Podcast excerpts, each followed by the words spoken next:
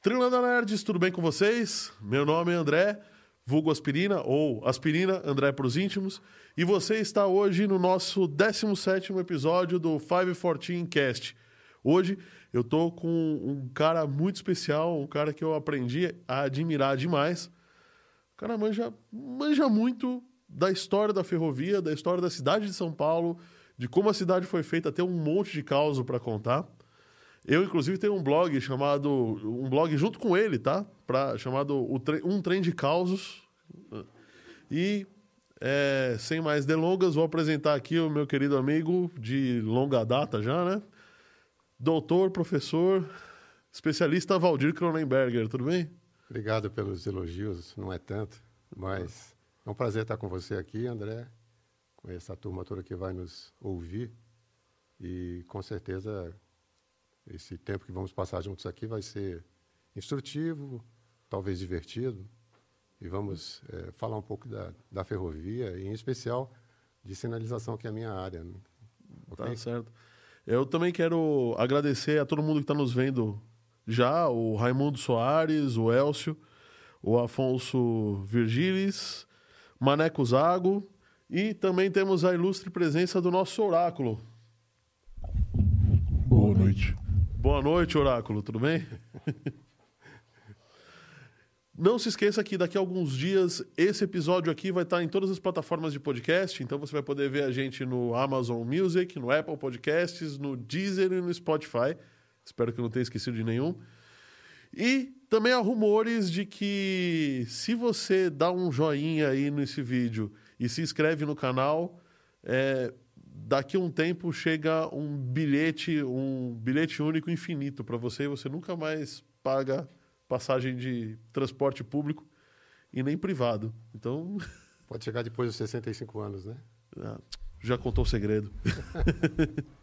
Fala de nossos novos patrocinadores. Ok, Oráculo, você está sinistro hoje, hein?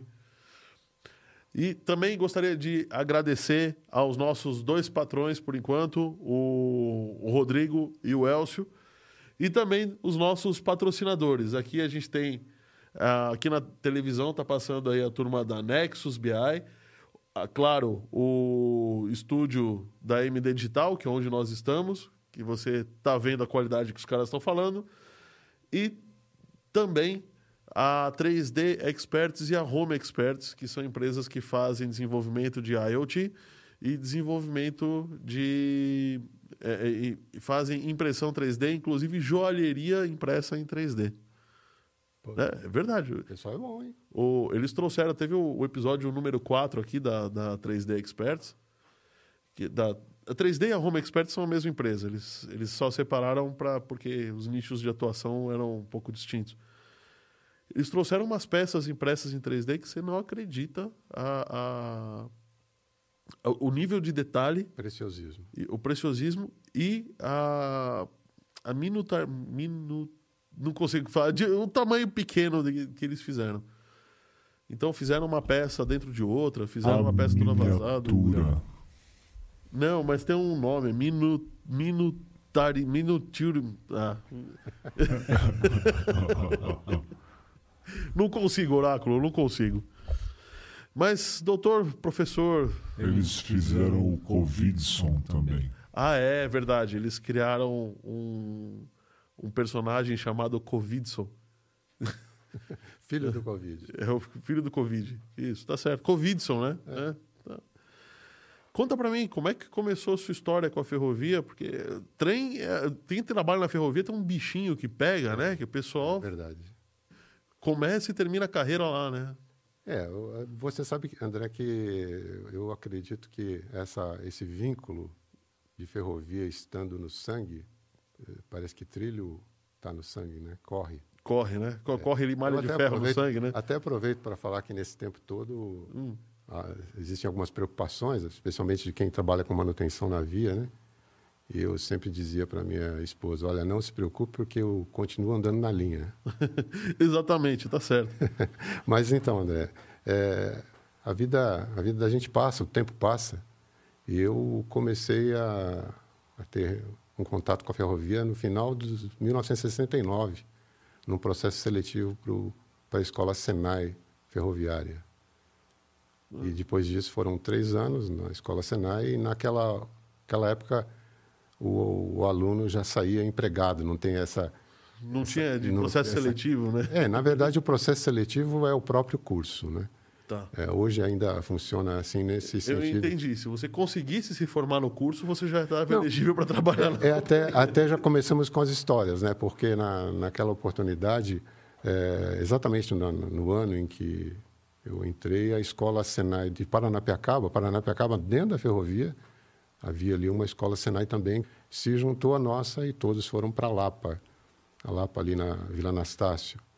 É, ficava dentro da área das oficinas da, da ferrovia.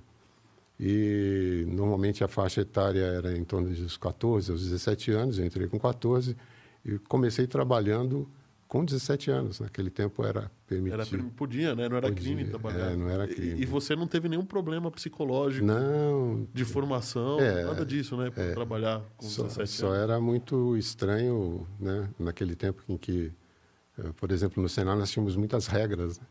Era uma escola bem rígida, bem é, voltada para a disciplina. E era muito interessante. Nós tínhamos até um cartão de cabelo. Mais ou menos como, como você cortou esse seu cabelo aí. Diz que cortou, né? Mas está muito estranho. Tava demorando para falarem do meu cabelo. E, só assistiam aula aqueles que tinham um cartão de corte de cabelo. Falaram que eu era, fui no Três Irmãos, né? É, um dois corte, segura e dois segura. um corta, um dá risada, outro pede desculpa. Alguns, alguns diziam que é, isso acontecia com o barbeiro do sindicato, né? Mas são, são falácias, né? Mas, esse, esse, barbeiro cobrou muito caro para ser barbeiro do sindicato, era por cima. Né? Bom, mas é, depois disso eu fiquei 11 meses fora eh, fazendo serviço militar. Infelizmente, naquela oportunidade tive que interromper a mas, mas nessa época o serviço militar não dispensava quem eram trabalhadores pois essenciais, é, a, é. a, nação, não? O, o, é, o economiário, o ferroviário, é, funcionário do Banco do Brasil, Caixa Econômica Federal, eram considerados é, elite no sentido de qualificação e dava ele o direito de ter algumas benécias, né? Uma delas é ficar vou, eximido de serviço militar. Vou pedir ao, ao Oráculo trazer aquele refrigerante nacional tá, para a okay. gente comemorar, porque acredito. Eu tô com sede, não sei você. Então. Sim. Então, é, é aí o interessante é que o cara esqueceu de mandar o meu nome. E lá fui eu fazer PE, Polícia do Exército, num período crítico da, do regime militar. Que né? ano que foi? 1974. 74, 75. Consegui fazer entregar a idade, gente. É. Então, é, foi, foi, uma época difícil, até porque é, você, como jovem, tem muita coisa a aprender. E eu estava ali a fim de aprender o que era a ferrovia, como ela funcionava e, e etc. Mas, é, enfim, foi assim uma grande, uma grande chance na vida estar vivendo o ambiente ferroviário, né? Porque o ferroviário é um cara é, como se sabe, alguém que com ímpeto de fazer funcionar, você tem que aprender. E, e eu entrei numa fase interessante em que estava mudando ali a, os sistemas de sinalização. Eu originalmente comecei a trabalhar na Luz. Aliás, a Luz, você sabia que na chegada da estação Luz, ali junto à plataforma 3 e 4, havia uma placa escrita São Paulo e não Luz, né? porque naquela... É o trem que vinha da, do, da Central do Brasil, né? Não, vinha todo o interior, é, toda a região da é, Bauru, chegava-se muito longe com o trem e era a Estação São Paulo. Estação São Paulo, era, era, era o, a cidade é, começava ali, né? Isso, e, e, sem dúvida que a, a oportunidade de estar trabalhando no marco da cidade, que, que foi a Estação Luz, é, faz a gente parar para pensar um pouco e o tempo passa, né? E lá naquela oportunidade já eu me lembro que comecei a ter contato com alguns profissionais. Olha, até interessante essa foto. Essa foto é, depois é, a gente vai deixar. Não, mas eu queria chamar a atenção pelo seguinte: todo mundo olha a primeira foto da luz, mas perceba que a pessoa que está ali, a única pessoa, ela está segurando uma alavanca para um sinal de bandeira. É, Eu não sei se vai dar para as pessoas. É, é, existe ali uma alavanca e aquela, aquela cruz, né, aparentemente uma cruz, ela tomava uma posição de permitir ou não permitir a passagem do trem. Então ali que era o primeiro ou o sistema de, de sinalização. Ah, obrigado pela tela cheia aí. Está no meio da tela. Tá certo. Então, O oráculo tá sinistro É, hoje. e, é, e é interessante que quando a gente, especialmente eu também já confesso a você, acho que você já sabe, eu gosto muito de fotografia, né? Assim como Afonso aí que está nos vendo também gosta. E, e você começa a ser mais observador. E as fotos históricas, inclusive da, da própria ferrovia e da, da luz em especial, revelam muita coisa.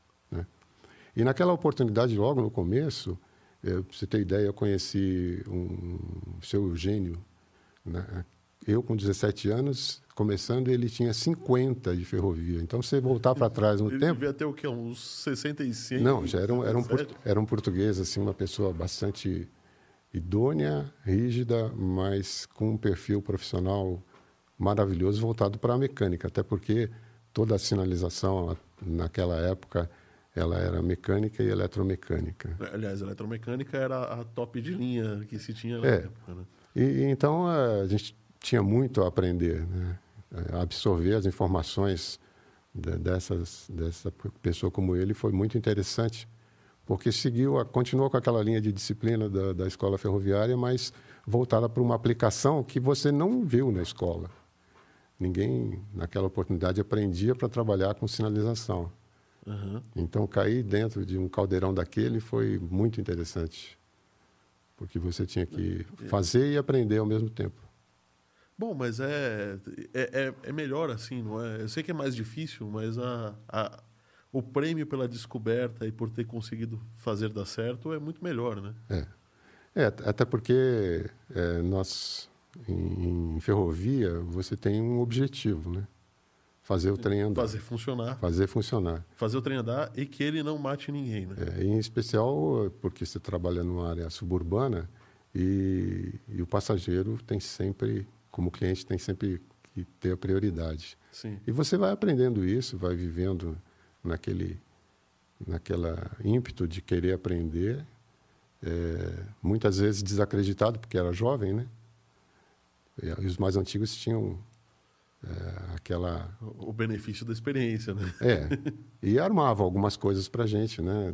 Ah, é? Eu sempre Ah, então conta, conta uns trotes. né? Ah, por exemplo, teve uma pessoa que, é, tipo lá, ele cortava o fio s- sem cortava o elemento é, de cobre, mas deixava a capa. Ele, nossa, ele conseguiu. Provocava alguma coisa para você achar o defeito. Consegue imaginar? Sem saber muita coisa. E aí é é interessante foi esse sentido de equipe, né? Porque você nunca trabalha ou nunca deve trabalhar sozinho. E era muito comum você depois de estar aprendendo alguma coisa conversar até mesmo com os esquemas, né? Os esquemas elétricos, os caminhos. É, e, é, e, e isso fazia vo- você. Por que isso? Por que esse caminho? Por que esse circuito é assim? Por que esse símbolo é assim? Então, a- até falei, com- falei a você, a, a ferrovia, pelo menos em sinalização, é uma grande sopa de letrinhas, né? Sim. e você via aqueles símbolos, quer fossem de relés, ou de elementos, ou de fiação. Por exemplo, nós tínhamos lá uns bastidores que eram com fios em- em- envoltos em nylon com três cores. E você tinha que de, trançado. trançado com três cores e BKBUBR, BKW e, e Tá nem- E aí, né? né, para onde de onde vem, para onde vai Faz o que isso daí? faz o quê e para quê. É, e essa, essa sedimentação de, de, de dúvidas e conhecimento é, fez a gente desenvolver, como equipe, algo muito interessante, que é a, a capacidade de raciocinar dentro do lógico. Porque sinalização envolve segurança, tem que haver segurança, e tudo é feito com base nesse objetivo, fazer funcionar é, com segurança. Então tem sempre um porquê. E quanto mais se busca Mais esse, porque se você tiver, mais seguro vai ficando, Isso. né? então ficava e é ainda hoje muito curioso, muito interessante. E até quando, quando se pensa em elementos da sinalização, você vai é, encontrar coisas básicas, né, como um sinal, ou vários tipos deles, é, que dá a ordem. Ah, e é sempre isso, né? Em sinalização é assim, é uma ordem de percurso. Depara. Você vai Você está tá autorizado, autorizado a sair de ponto A e chegar a- no, no ponto, B. B. Então vai- vão haver diversos elementos que vão estar sendo considerados para que isso aconteça. Tá. certo? E essa e essa lógica é muito interessante. Mas, voltando um pouquinho na Estação da Luz, está acontecendo uma coisa interessante na Luz, né? Essa, nessa semana. É isso, né? Está sendo reinaugurado a, a- o Museu da Língua Portuguesa. E as pessoas, às vezes, não param para pensar no efeito que a estação tem e a ferrovia tem para a própria cidade. Você concorda? Eu, eu concordo. Aliás, é, foi dados seus que você me ensinou, inclusive no passado, que a, a, a cidade é do jeito que é por causa dos caminhos ferroviários. né? Isso, exatamente. É, é, por exemplo, é, a, a- a ferrovia ela, ela chega a ser uma barreira, né? Sim, ela é, um. Está rasgando a cidade no É, meio e exatamente. você tem uma dificuldade de passar, né? Por- Mas voltando nessa, nessa linha de tempo, No meio não, né? Rasgando. É, nessa linha de tempo, o, a, a cidade teve um crescimento. Você vê, por exemplo, nas, nas fotos do Militão, Augusto de Azevedo, ele, ele tirou algumas fotos na cidade que, uma diferença de 20 anos, a cidade tinha mudado bastante entre ali no século XIX, 1855 até se- se- 75, mais ou menos essa época. Aham. E a cidade passou a ter de 20 mil pessoas a quase 200 mil em questão de 30 anos. Então, o que aconteceu? A escravidão acabou, né? Todo esse povo entrou para o mercado de trabalho e começou a consumir, né? mas não isso, é, precisava de imigrantes, é um outro detalhe, né? É, tem razão. Até contei para você, minha, minha avó era um imigrante espanhol que foi trabalhar na lavoura de café no interior de São Paulo. Né? E, e, e esse café que era levado pelos tropeiros para Santos, chegou a, a oportunidade, o Barão Visconde de Mauá, né? É, poxa, bem empreendedor, uma personalidade para a história do Brasil, quis fazer, recebeu até, eu lembrei que em 1856 eh, eh, o imperador, eh, aliás, tinha-se a ordem, né? foi dada a condição de fazer, mas só depois começou e tentou-se escolher os melhores caminhos e acabaram seguindo quase que o caminho que os índios faziam na subida da serra, né? No final das contas já estava explorado ali, né? Já... E esse, esse caminho da ferrovia, ele certamente é uma linha divisória, tanto física como também da história. Porque se você pensar o que, o que eram os barões do café da Avenida Paulista, né? Eh, aí já é uma, uma outra foto, mas da segunda estação. E, Essa é a segunda estação da Lua, É. que ela foi derrubada e fizeram essa que ela É, já... mil, deve ser 1860 e alguma coisa. Tanto é que a Estação da Luz foi inaugurada em 1901. A, a, essa A, a, nova, a a- a nova tem um nova, século. que já tem 120, 120 anos. 120 anos.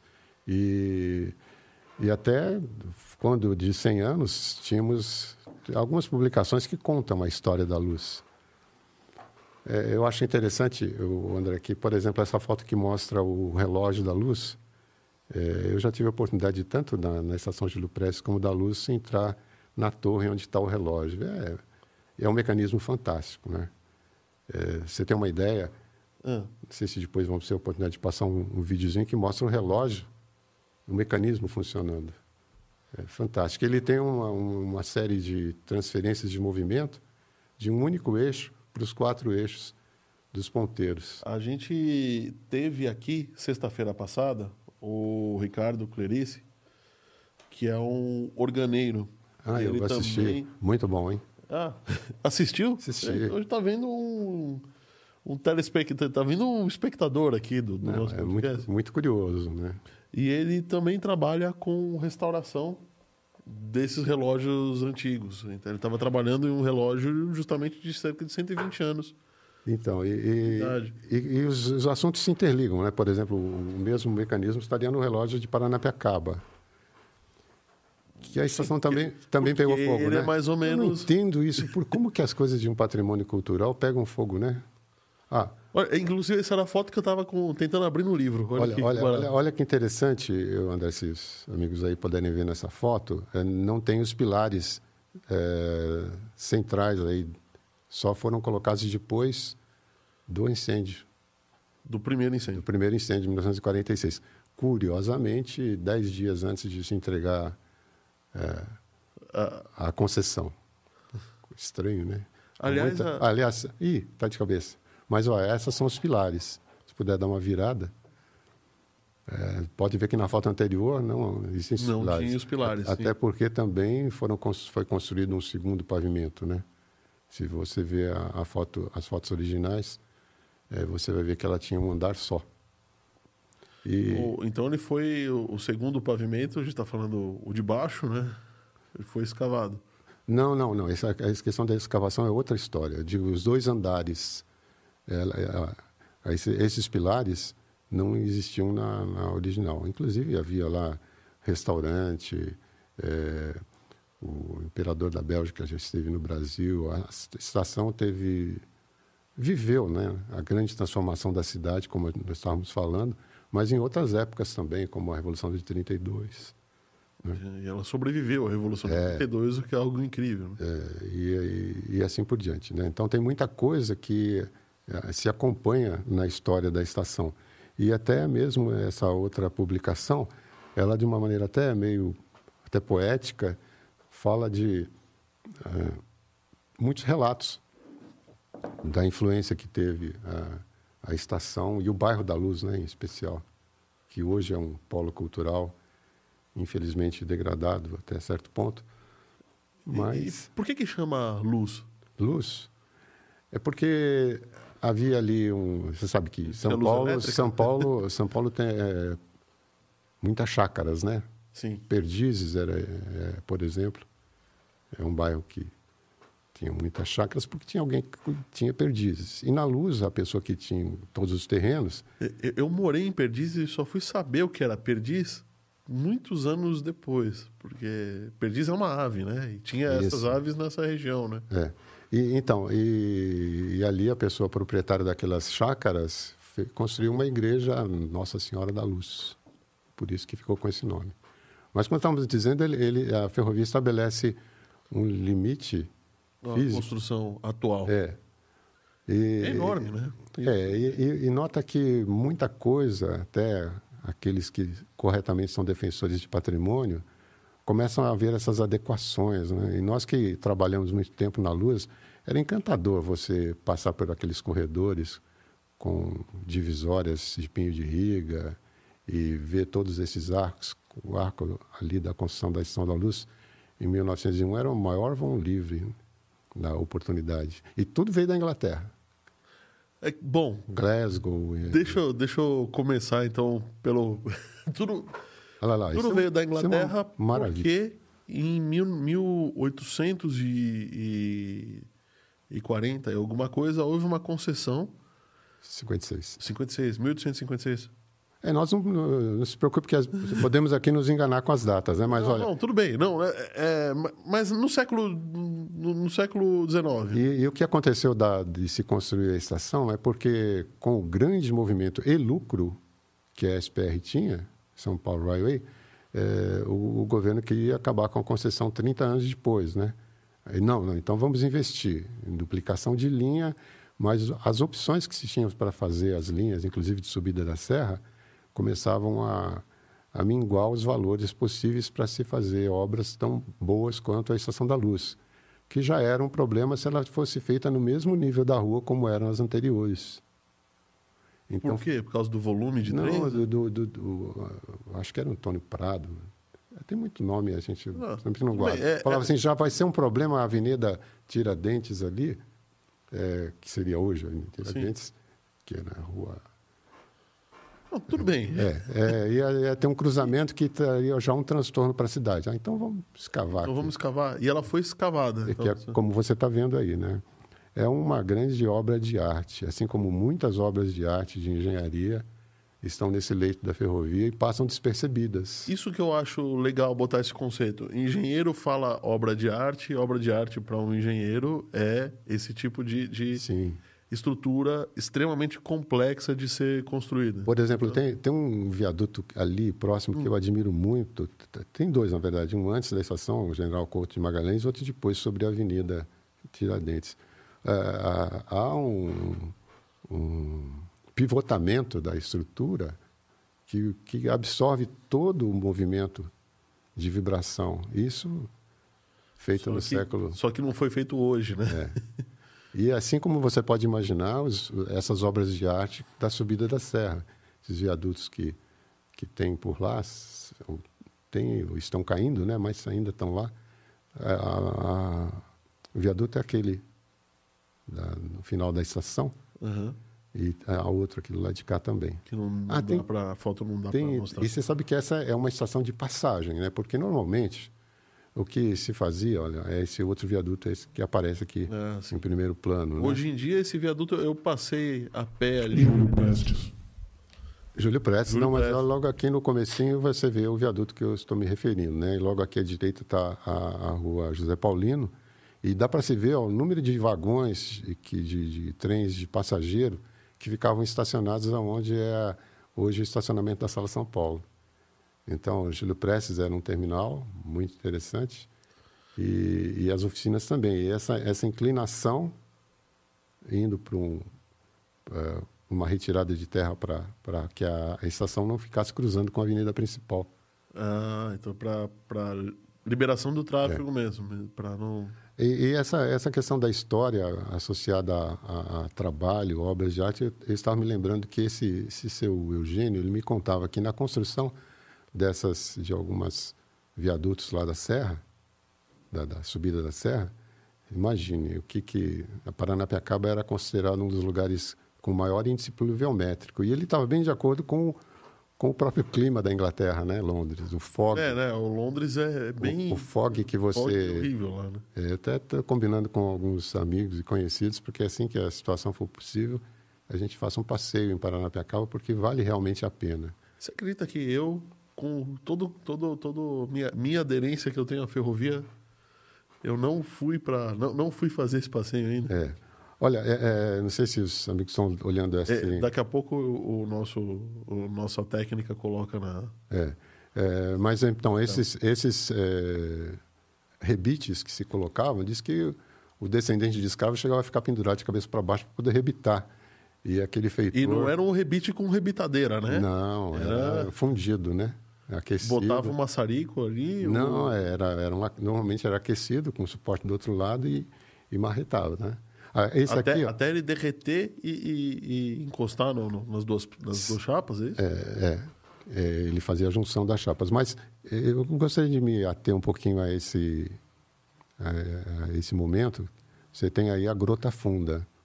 São quase se- 70 metros de altura, de cin- 55, dependendo da posição, até um pouco mais.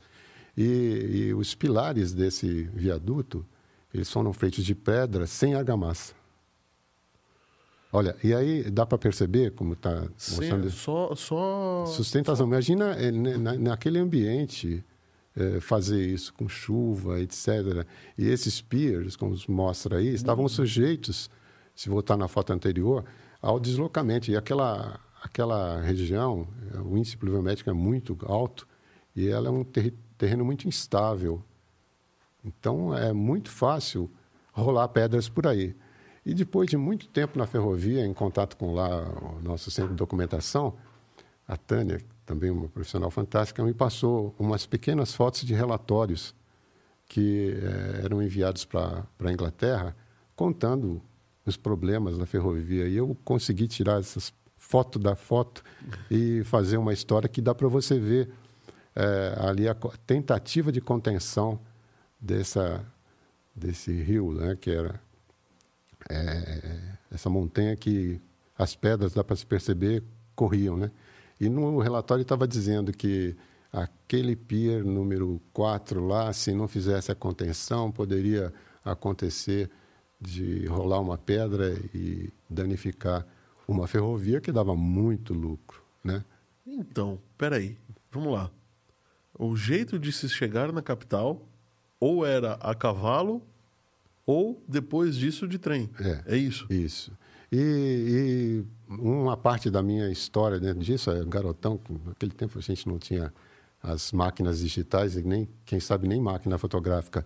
Mas eu fui convidado aí até lá, conhecer, é, até porque havia lá uma, uma oficina de sinalização em Paranapiacaba, e oficina mecânica, né? Aham. E me deparei na construção dos pilares da cremalheira que estavam ocor- ocorrendo naquela oportunidade, que foi paralelo àquela de baixo ali. Cremalheira, para quem não sabe, é aquela engrenagem Que fica no solo e a máquina vai também com uma é- outra. que ela é plana, né? É, e vem é uma outra- engrenagem aberta. É uma engrenagem aberta, né? Isso. E eu andei lá alguns metros com um carrinho que aparece, tipo de um carrinho de rolemã de, de ferrovia, Sim. e o inspetor de linhas fazia circular. Aí, exatamente. Eu tive isso aí tá peça de museu. É complicado quando a gente é, se depara com peça que já está no museu e E você você trabalhou com ela, né? ah, e aquele, aquele lá do fundo é o famoso lero, né? É onde a gente se carrega, o pessoal de via permanente e também de sistema, os elementos que você tem que trocar na linha. Mas eu andei nesse, num carrinho de rolemã como esse, bem despretensioso para a oportunidade, e depois de muito tempo, eu fiquei sabendo dessa história da, da pedra que podia rolar, e não é que rolou, Rolou? rolou e derrubou o viaduto, mas já depois que a cremalheira estava funcionando. Quer dizer, mil, se eu não me engano, em 1933, é, 40, e foi feito esse relatório. Eles mostravam todas as tentativas de se conter a encosta. E o inglês lá dizia, olha, toma cuidado, porque essa pedra, ele escreveu até na foto lá, A, B, se rolar aqui e tal. Enfim, é, são momentos da história que passam e você fala, pô, o cara tinha razão, né? Tem que se ter engenharia e se precaver. Naquela época o cara já sabia, já tinha todo esse estudo, já, já conseguia entender. É, mas o- as, as intempéries... Mecânica dos fluidos é uma ciência que não é tão antiga, né? E houve, Quer houve- dizer, não é tão, não- tão nova. né? ocorreram assim muitas interdições nesse trecho, exatamente por deslizamento, é, paralisando a ferrovia por às vezes até meses, né? Sim. Isso é realmente bastante curioso, né? Entender como isso, inclusive, é, é possível ainda nos dias atuais, né?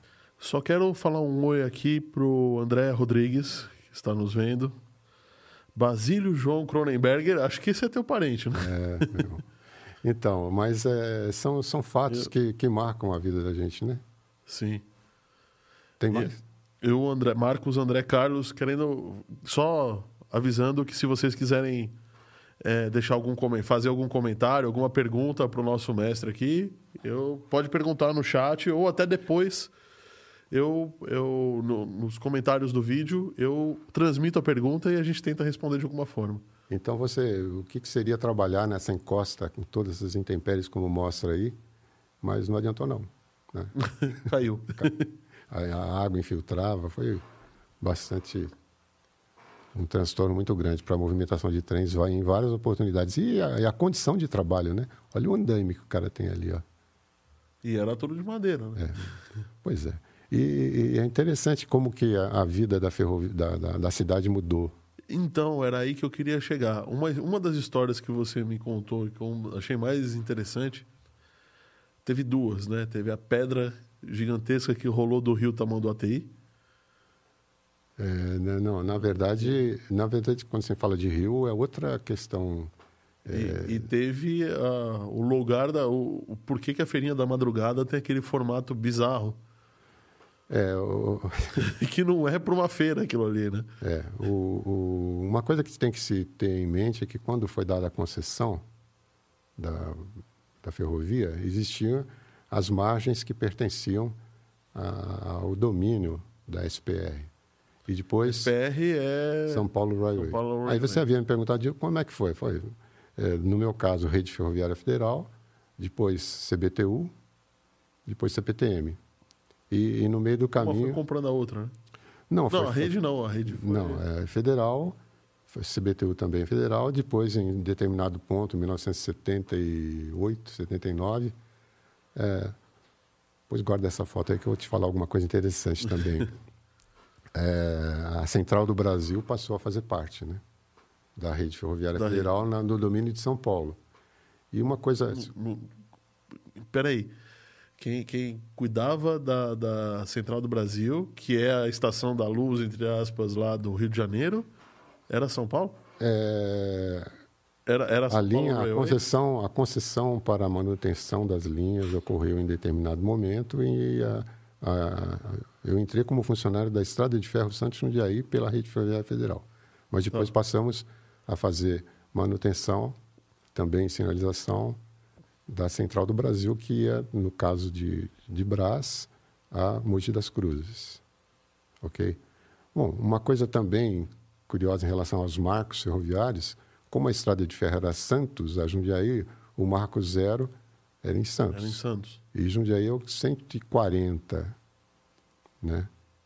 São 140 quilômetros, É quase tudo isso mesmo? tudo isso mesmo, quase 120, quase 20 quilômetros de, de- na região da, de Santos, até começar a subir a serra, você, a- a- atinge 700 metros é, em quase 10 quilômetros de altura, né? 10, Nossa, é um- 700 é um metros de altura. Pesado, né? É. E aí os sistemas de sinalização tiveram que se adaptar a isso. E no caso do Rio de Janeiro, que é o marco zero lá em Dom Pedro II, São Paulo é o 499. São Paulo Brás. Então ele marcou do Rio de Janeiro. Marcou do Rio de Janeiro. Então, nossa, nosso, podemos dizer, o- o funcionário de manutenção, que aliás gostaria de abrir um parênteses aqui para falar bem dessa, dessa classe que Essa turma, né? não é fácil. Você imaginou o que significa cuidar da ferrovia, como a, a quem cuida da via, como quem cuida de sinalização também. Até porque eh, os elementos de sinalização estão na via. Sim. E você precisa caminhar na via para manter esses elementos. E, e se a via também tiver ruim, não adianta a sinalização tá, tá falando qualquer coisa, o trem não, vai chegar é- lá e você é- vai ter um acidente. Caminham juntos, mas, por exemplo, os trilhos são conectados eletricamente. Para os elementos de sinalização, no caso, os circuitos de via.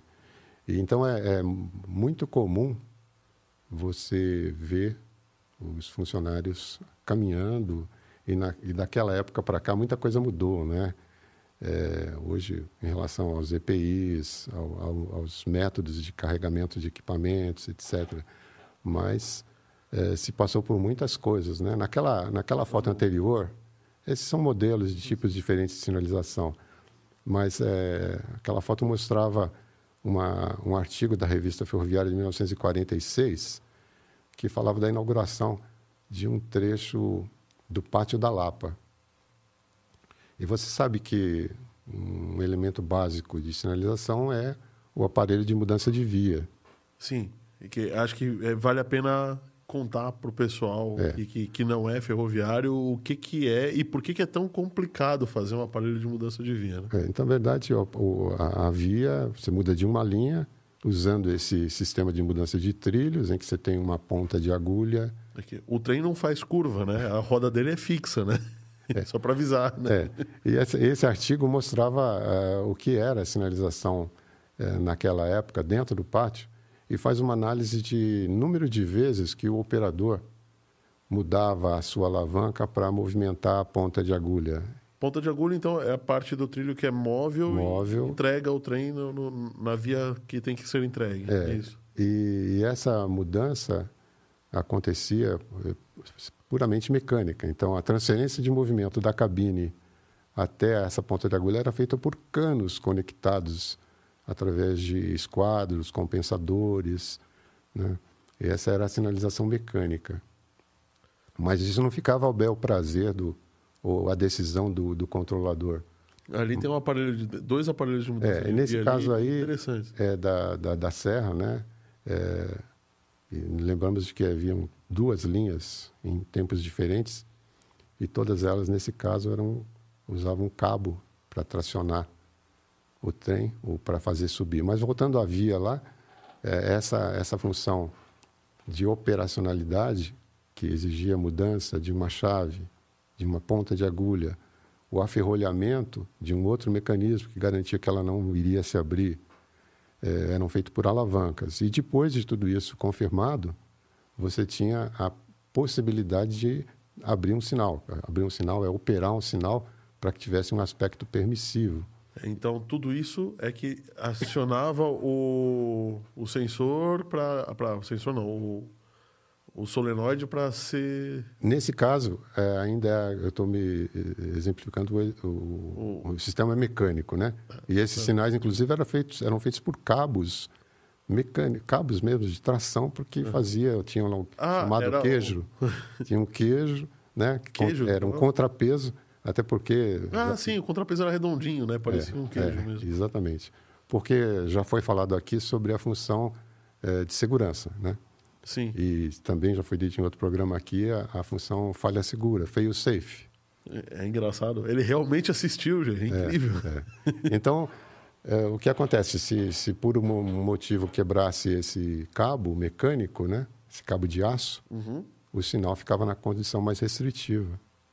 Se por algum motivo esse cano que levava o movimento para a ponta da agulha se partisse, ela não conseguia completar o seu curso e, consequentemente, não aferrolhava na outra movimentação. Olha, essas são as conexões aí da, é, da ponta de agulha, né? E, e, nesse caso já conectadas a um, a um outro equipamento que veio depois, que é uma máquina de chave. Máquina, a chave está aí, né? A máquina de chave é aquela que, que faz movimenta um, a chave por um controle elétrico e também um, esse aferrolhamento através desses cames. Você tem circuitos elétricos associados a ele é, e, e, consequentemente, garantindo tanto o acionamento para a próxima posição, é, esse aqui Aí, no caso... Isso é moderno, inclusive. É, né? é, e, essas, e, ela está em luz. E, e, olha outra coisa... Porque eu conheço bem esse trecho. Todos, todos os elementos da via têm uma identificação. Aliás, também essa, essa caixa de controle que está aqui à, à, nossa esquerda é o controlador para a operação do motor. Então, ele recebe do, do, do centro de controle uma informação...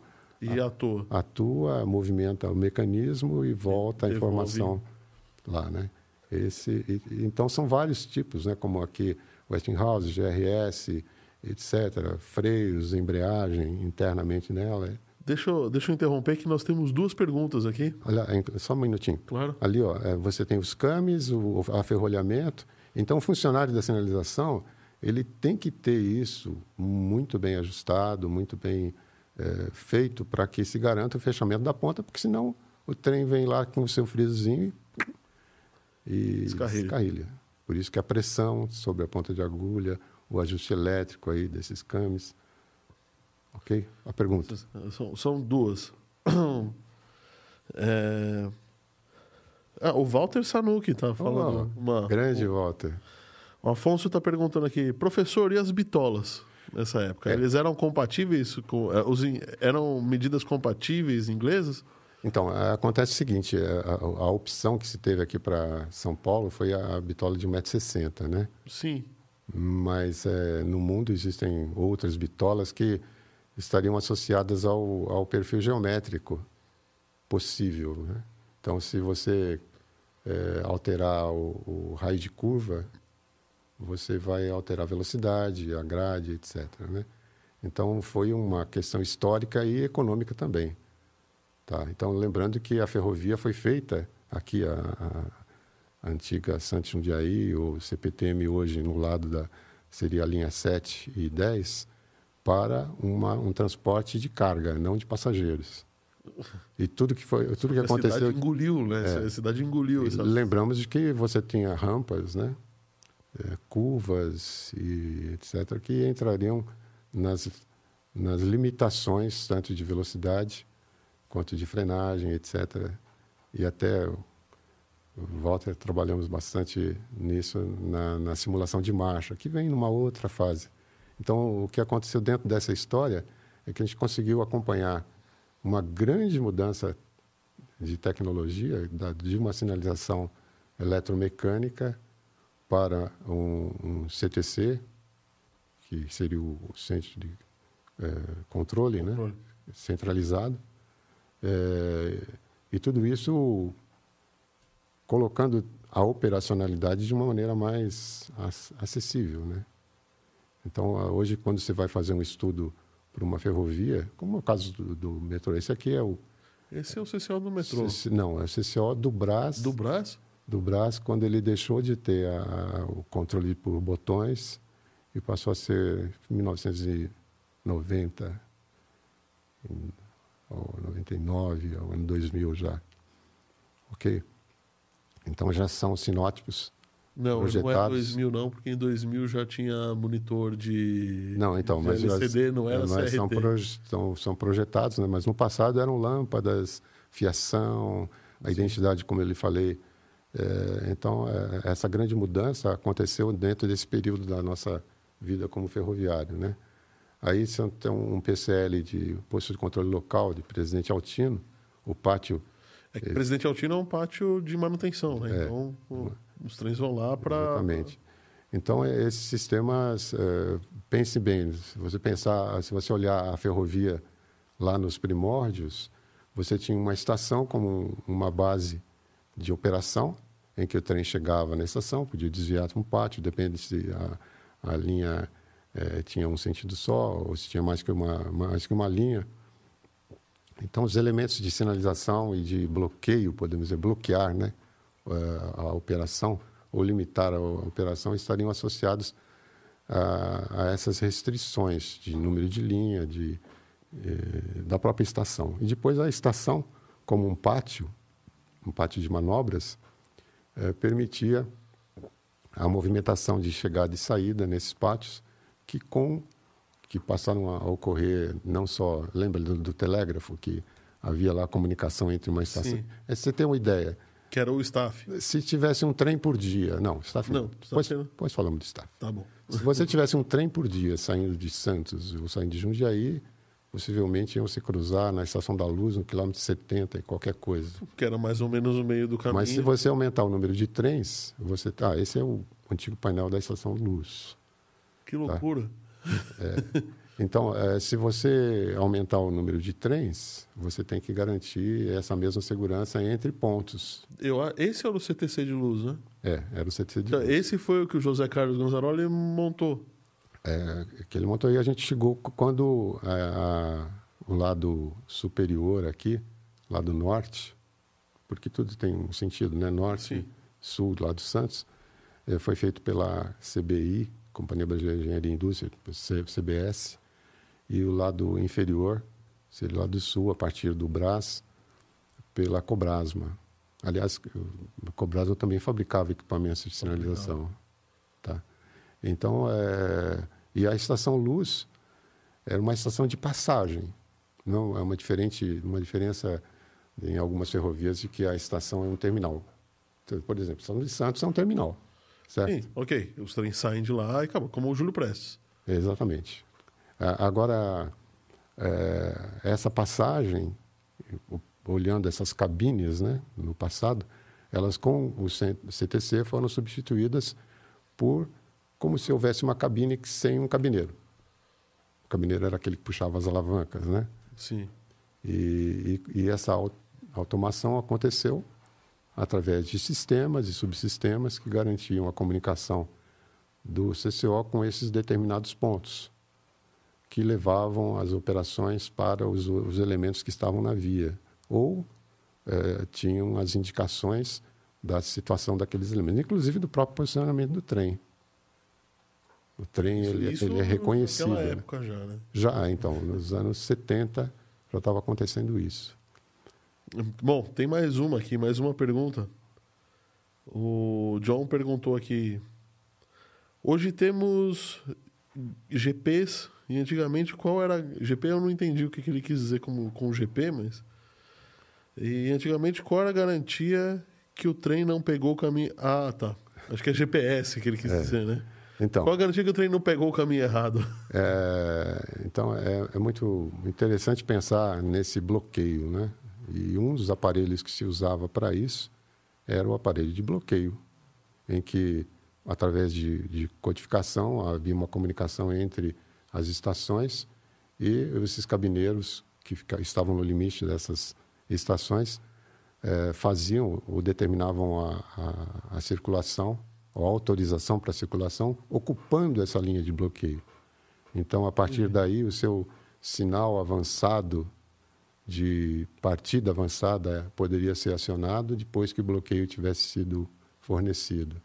O, o, o sinal de chegada também estava é, associado a... Mas a confiança no ser humano, então, era muito maior do que é, é, do que é hoje. Mas os elementos estão ali, né? E em algumas ferrovias, como você está vendo lá do lado esquerdo, uma casinha azul ali, é o chamado bangalô ou é, house, né? Ali é que estão os elementos que tanto recebiam essas informações do centro de controle, como transmitiam para o pátio, ou transmitem para o pátio, toda essa ordenação para a operação. Ali, então, é o centro nervoso da, da sinalização local. Né? E aí, quando você falou sobre, ou a pergunta falava sobre a garantia, o, o equipamento de staff, como você falou e perguntou, entra nesse contexto. Porque, por exemplo, em, em São Paulo, você tem uma.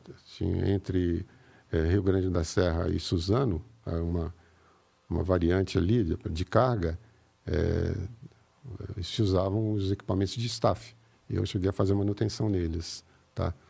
As, as sinalizações, elas, é, a sinalização de diferentes locais, em diferentes épocas, colocou-se diferentes equipamentos, mas sempre com os mesmos princípios. Né? Por exemplo, aqui você vê sinal EA e B, EA é porque ele está te levando para a linha principal, o EB está te levando para um desvio. Né? É, o, o, número 4 estaria associado a uma linha, é, lá do posto, esse é esquerdo, né? Tá? Então tem um sentido então, também. E é esquerdo, linha e, 4, esquerdo, não, seria B. O sinal que corresponde ah, ao número B. 4 era a segunda linha, né? Ah, certo. E, e, e isso era algo assim estabelecido no projeto certo? Ele vai ter diante dele uma, um aparelho de mudança de via que garante para a linha normal, para a linha corrida, o aspecto do sinal superior, que nesse caso é o A. Se for um desvio, o sinal... Sim, está iluminado é. o sinal. Agora, sem contar que E cada... se não tivesse sinal iluminado, o trem para? É, então, também tem, tinha outra característica que a queima da lâmpada, hum. pelo filamento da lâmpada, você é, energizava um relé. Tá. Que tinha é, a, a, letra L no meio, que corresponderia, seria 4 EALGPR, né? relé, repetidor do mecanismo do sinal, da lâmpada do sinal, que teria o L. Então, se queimava a lâmpada, ele não permitia acender, porque em neblina, o, o maquinista podia confundir o sinal. Verdade, né? É, ele poderia ter o foco. Esse é o relé de sinal é o searchlight, fazia mudança. Então ele recebia como se fosse da linha de bloqueio, assim como tinha o sistema do, do de cabos, né? Antigo. É, no antigo que era, como ele disse, a autorização entre as cabines, isso era feito automaticamente por uma linha que era se polarizava de acordo com a sequência de blocos que eram sendo liberados à frente. E ele mudava é, na sua condição é, estática, né? E a gravidade permite que ele ficasse o normal, o normalmente foco dele? vermelho. Ah. Se a polaridade fosse num sentido, no, no primeiro bloco livre, ele passaria a estar amarelo. E verde, com mais um, quando ele passasse o sinal seguinte. Você tinha três posições e a lâmpada ficava atrás, aí, então, para iluminar. É, um foco que ele passava por esse dis display que dava a cor a ele, né? Então é um elemento extremamente robusto, fabricado com características que garantem né, a, a durabilidade dele. É, né? ele, não só a durabilidade, mas com uma segurança. Né? Tá? Polarização, o mecanismo que garantia. Ah, ah, esse, esse é o KP. KP. É, é um repetidor de, de, de, de, um acionamento. Ele poderia estar, inclusive, do lado direito, esquerdo é o KP e o da direita é um relé não vital, que ficava, ficava a centenas dentro de armários que fazia o pré-controle. Né? Então, o controlador apertava um botão de entrada e de saída, uma série de relés como esses faziam toda a análise da, da eh, segurança prévia para mandar um comando lá para o campo para esse outro relé que é Para quem não polarizado. sabe, um relé desses foi substituído por um transistor, né? que hoje é aos milhares dentro dos, dos É. circuitos dos processadores. né? André, aí abre-se uma, um, comentários né, em relação à, à- normatização disso, né, de se fazer algo eletrônico que possa garantir ah, a mesma segurança de que um elemento desse eh, elétrico tinha, né, por, E- por, por ele ter um ímã permanente, ele não, não poderia eh, garantir um movimento oposto àquilo que foi determinado para ele. Então é um equipamento fantástico, fantástico. E, Não, relé vital, esses relés são realmente estranhos. Você mesmo fez um comentário no, no, no episódio sobre, sobre sinalização É. e que tem relés de quase 100 anos. É, né? é o caso desse relé, inclusive, é o famoso G4. Percebe que lá em cima tem uma, uma etiqueta, tem uma etiqueta indicando o número dele, né, correspondente ao circuito de via. O, o. TR é, é Rally Track, né, Track Rally. Tá. É um relé de via. E ele é um elemento que garante pela gravidade que ele está na condição de que Tá na condição segura aqui dele. ou seja, como se para que não tenha trem, ele tem que estar atraído. Tá. Ele tem que movimentar além. Não sei se a gente consegue passar um videozinho que tem aí da, da operação dele. É, Esse relé tem, assim, no braço, tem um relé de 1934 funcionando. Então, você pode ter um painel novo, né, com projetor, etc., mas está usando lá na base um equipamento tão confiável quanto esse, que continua aí. Eletrônico ou não, tão confiável quanto esse. E- mas existem já, esse aí, como disse, é um relé de circuito de via. Você sabe o que é um circuito de via? Ah, olha, eu vou emendar com, a- com um pedido que a gente recebeu aqui do. Ah, olha lá, esse aqui é, é um relé de codificação de via. Para quem não, não tiver. Quem estiver acompanhando a gente não conseguir é, enxergar a tela, tá? Depois eu deixo o link desse vídeo no, no, no comentário do episódio. Ok. É, tá, foi, visto lá que os contatos dele garantem que eles nunca vão estar grudados. Ele, isso é um teste. Não, O- Isso é operação. operação. O- os comentários aqui. O Walter Sanoki falou: boa. Aprendi muito com esse mestre. o Afonso Virgílio falando assim: caramba, todos esses equipamentos estavam sujeitos às intempéries, deveriam ser de ótima qualidade. Pô, E o Marcos André falando assim: boa noite, professor. Comenta um pouco sobre o CBTC. pois é. vamos- A gente tá, dar um pulo, né? É, estamos na história, né, André? E falando aqui do, do Walter, é, a gente temos alguns, algumas pessoas que são joias preciosas e o Walter é um deles, né? É, em que, como eu disse, o sentido de equipe sempre teve presente. E o Walter, eh, e não só o Walter, mas outros também galgaram posições de gestão pela competência e começamos como estagiários, né? É, com, com esses estagiários.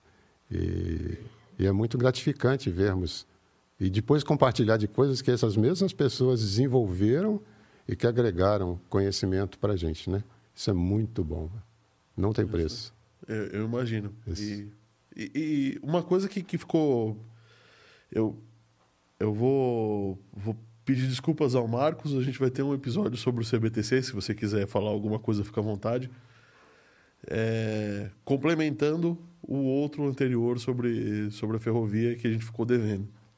É. É, mas- O episódio. aliás, o Marcos é uma pessoa que conhece o senhor, o Marcos André. É, Trabalhou mas, lá sim, na- Sim, Mar... Pois é, é, você sabe, o, André, é, algumas coisas quando se fala de pessoas vem à mente, né? Você falou, ó, vamos falar de histórias, né? Uhum. Pô, cara, eu me lembro de uma oportunidade, a madrugada, esse sistema de transmissão de dados, né? Que, que se tinha, eram é, equipamentos de carrier, uma modulação de frequência, haviam caixas com frequências específicas que mandavam para um determinado trecho e a partir daí, por pulso de corrente contínua, mandava para um outro subtrecho, assim por diante. E esses Ele- controles um aconteciam. alguma coisa assim? É. É, E aí, é, a gente tinha que identificar é, as falhas ou os ajustes necessários para isso, Então tinha alguns equipamentos e um deles era a perereca. O que, que, era? Porque ela ficava fazendo um, um, aquele relézinho KP, uhum. é o que dava a sequência de, de, de, pulso. de, de pulsos. E havia uma fita de papel hum. que você puxava a fita no momento da transmissão e conseguia ler o endereço e todos os é, elementos que estavam sendo comandados ou que recebia indicação. O que? Um cartão perfurado? Alguma coisa assim? Exatamente. Só que era, você puxava isso e ele fazia aquele barulho, você tinha que puxar exatamente no momento. E na sala. Uma perereca. É, essa perereca. não é essa perereca. Não, é essa perereca. né? É, é, eles ficavam numa sala de equipamentos e todos eles trabalhando ao mesmo tempo, né? Os de diferentes uh, unidades, nós chamamos de unidade de código. E o Walter é, me lembro que uma madrugada ele passou lá fazendo programação no, no 86 lá para é, identificar o código que estava sendo transmitido. Japonês maluco. eu com sono danado e ele lá mudando. Mas enfim, foram grandes oportunidades que a gente teve de compartilhar coisas, né? Eu, conhe... eu tive a oportunidade de conhecer, não não na ferrovia, depois de, depois de já ter, ter saído, o um, um, um, outro japonês maluco é meio pleonasmo, né? então, o outro japonês maluco que programou os bloqueios do metrô de São Paulo em hexadecimal. Pois é. então, é outro que... É. Nós tínhamos um, um, equipamento também da, da CMW lá que tinha um endereço em hexadecimal e você, no chaveamento lá, conseguia entender também o caminho do, do pulso. Ou seja, como eu estava te falando, a gente, nós começamos desde elementos. É, o Amaury Borges também entrou como estagiário. Ele, me lembro, fez polieletrônica e, no fim, estava mudando o sistema de, de mesa de intertravamento mecânico, porque essas alavancas posicionavam, é, se posicionavam para garantir ou proibir o movimento subsequente. Então, são pessoas que, né, como, por exemplo, nós, é, quando recebemos, quando eu comecei na Luz, entre Luz e Paris, estava se fazendo as outras duas linhas. Quando fomos para leste, é, entre Braz e Sebastião Galbert, também só tinham duas linhas. E a, e a nossa equipe, Alfredo, Raimundo, que está aí, e outros, trabalharam muito, trabalhamos muito na no, no, planejamento e na execução desse intertravamento. A intertravamento é uma palavra que sempre está presente. Sempre está presente, né? Super comum. E usando o sistema de cames nas alavancas, que não eram essas alavancas enormes, o sistema Brás e Engenheiro São Paulo era um, é, um sistema um Ixi, pouco diferente. Começou com o barulho que me deixa nervoso. É, tempo.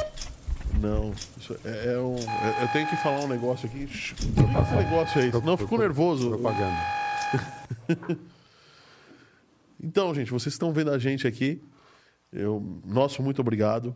Não se esqueça de deixar, deixar o seu joinha, isso ajuda demais o canal. Não se esqueçam de se inscrever, porque isso ajuda demais o canal, de verdade.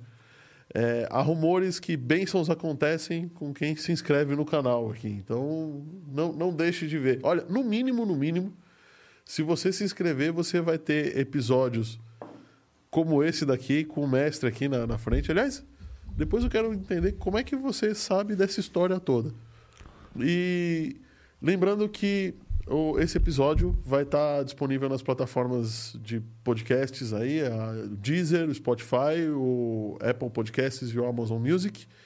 E que nessa região aqui do vídeo, deixa eu ver se eu estou acertando aqui. Ah, obrigado, Oráculo. Existe um QR Code. Esse esse QR Code que está nessa região do vídeo aqui, o pessoal adora que eu faça isso.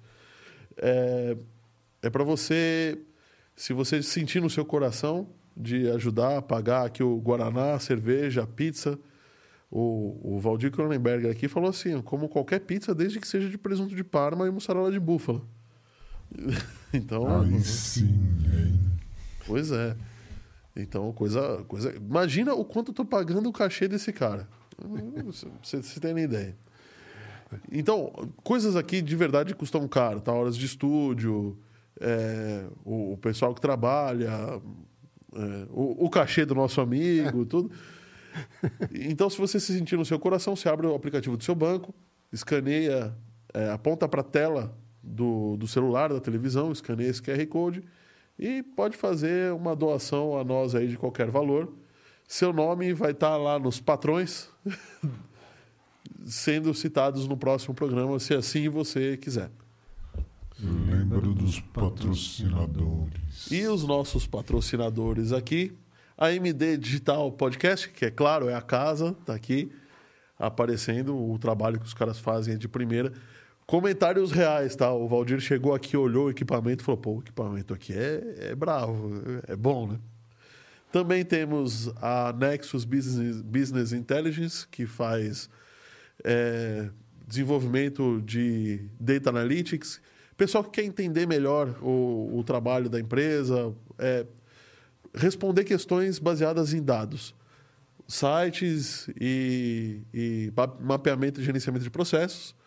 A Home Experts, que faz soluções em TI e IoT, acionamento, é, automações residenciais, industriais, esse tipo de coisa.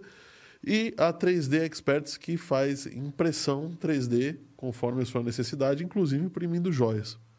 Como eu estava brincando com ele aqui, eles imprimiram, fizeram um, um personagem que é o Covidson, que é foi um barato. O episódio, o pessoal da 3D Experts veio aqui, é o episódio número 4. Depois, se você quiser ver, dá uma olhada, dá uma passada lá. O Basílio. O Fivecast, Five News. Ah, falar do Five News também. De quinta-feira, a gente tem um podcast um pouco mais descontraído, uma pegada um pouco mais diferente, que é o 514 News, que a gente comenta as principais notícias do dia no ramo da tecnologia. E, para você ter ideia de como a gente está indo, a gente deu, comentou questões do, do, do mundo da tecnologia que afetariam a indústria e que desde o primeiro podcast a gente está tendo repercussão né, que, que acontecendo.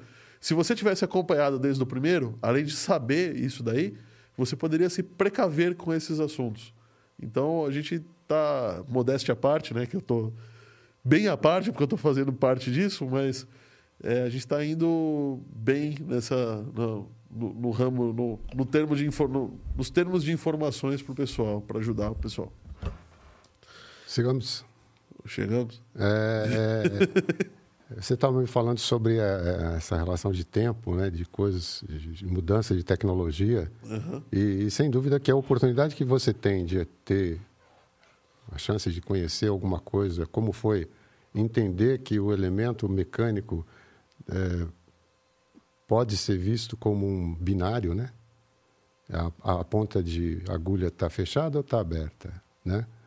É, depois. É, é, mas é uma mudança de conceito enorme, se é. você for. Tudo bem que ela, o binário é só uma representação do físico, Sim. mas isso é, é difícil da, da, Nós temos, é, até você falou sobre casos, né? É, era muito comum o, o funcionário da sinalização estar tá dentro de um bangalô, de uma house, quebrando a cabeça para resolver um problema naquelas plantas enormes, né? Que no caso do CCO havia lá armários e armários com essas plantas, ele tinha que ter tudo na mente. E houve um caso que, em Manuel Feio, que o fulano estava lá ajoelhado no chão, olhando a planta. Meu Deus do céu, me ajuda a tirar esse defeito, meu Deus do céu. Aí o, o motorista chega na porta, é, ele falava, minha Nossa Senhora. Ah, Nossa Senhora não sabe sinalização, não. É só você, né? só você mesmo. então você tem que resolver. Mas a chance de você conhecer alguma coisa e transmitir isso para outros é uma oportunidade também fantástica, né? Eu tive a chance de transmitir alguma coisa dessa experiência adquirida no tempo, até com, com outros mestres aí, como a gente viu Volta e, e Osmar e outros, mas eu, eu tive chance de, de, ser monitor no Senai, na Escola Senai, na formação de técnicos é, em metros ferroviários. E esse curso era feito para funcionários é, de outras áreas, ou também da área de sinalização, poderiam ser técnicos. E um deles me passou esse livro. Esse foi o que. Esse curso que, se você sobrevivesse a ele, você já estava empregado, é isso? não, não, esse aí, é, já não era mais aquele curso do, do adolescente, né? Já é um ah. curso para funcionários mesmo, área de segurança, mesmo área operacional. E um dos funcionários, um dos ex-alunos me deu esse livro muito interessante de Júlio Ribeiro, chamado A Carne. Esse livro é de 1900, 1888. Ele conta, por um romance, como foi, um dos capítulos, fala da descida da serra. Toda aquele a engenharia que estava envolvida no. Vira um pouquinho.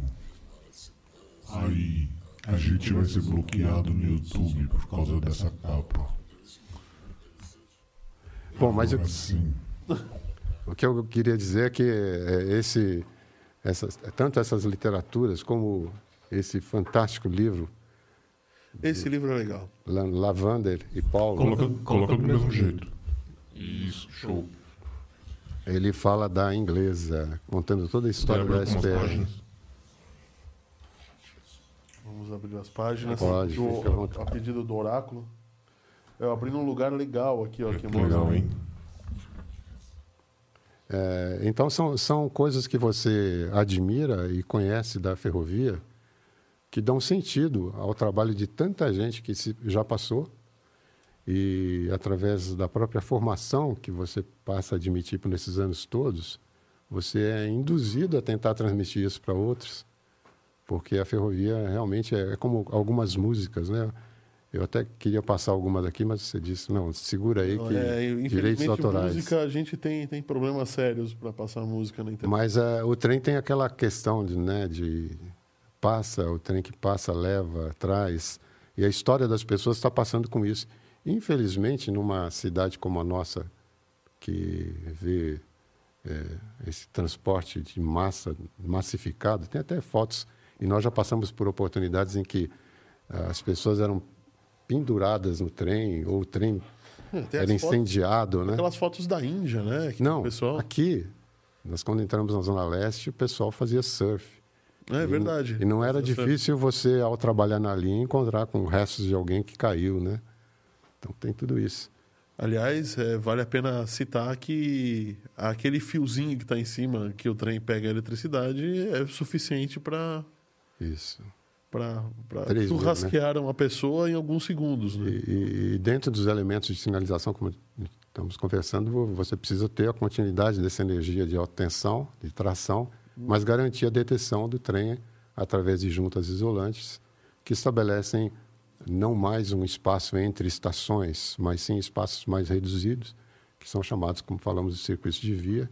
E você tem lá elementos na via que são os bondes de impedância que garantem a continuidade dessa corrente de tração e dão a restrição para você ter sob controle um determinado trecho com aquele relé de via que Então, eu, eu, ele detectava pela, pelo retorno da corrente. Isso, esse Esses é o são os bondes. bonde de impedância em que você tem uma continuidade para a corrente de tração e ali E aí, aonde, aí é onde é feita a detecção do, Do- se o trem está... É, você te, coloca, no caso de um relé de circuito de via de corrente alternada, um potencial ali que tem por resultado manter esse, esse relé energizado. Né?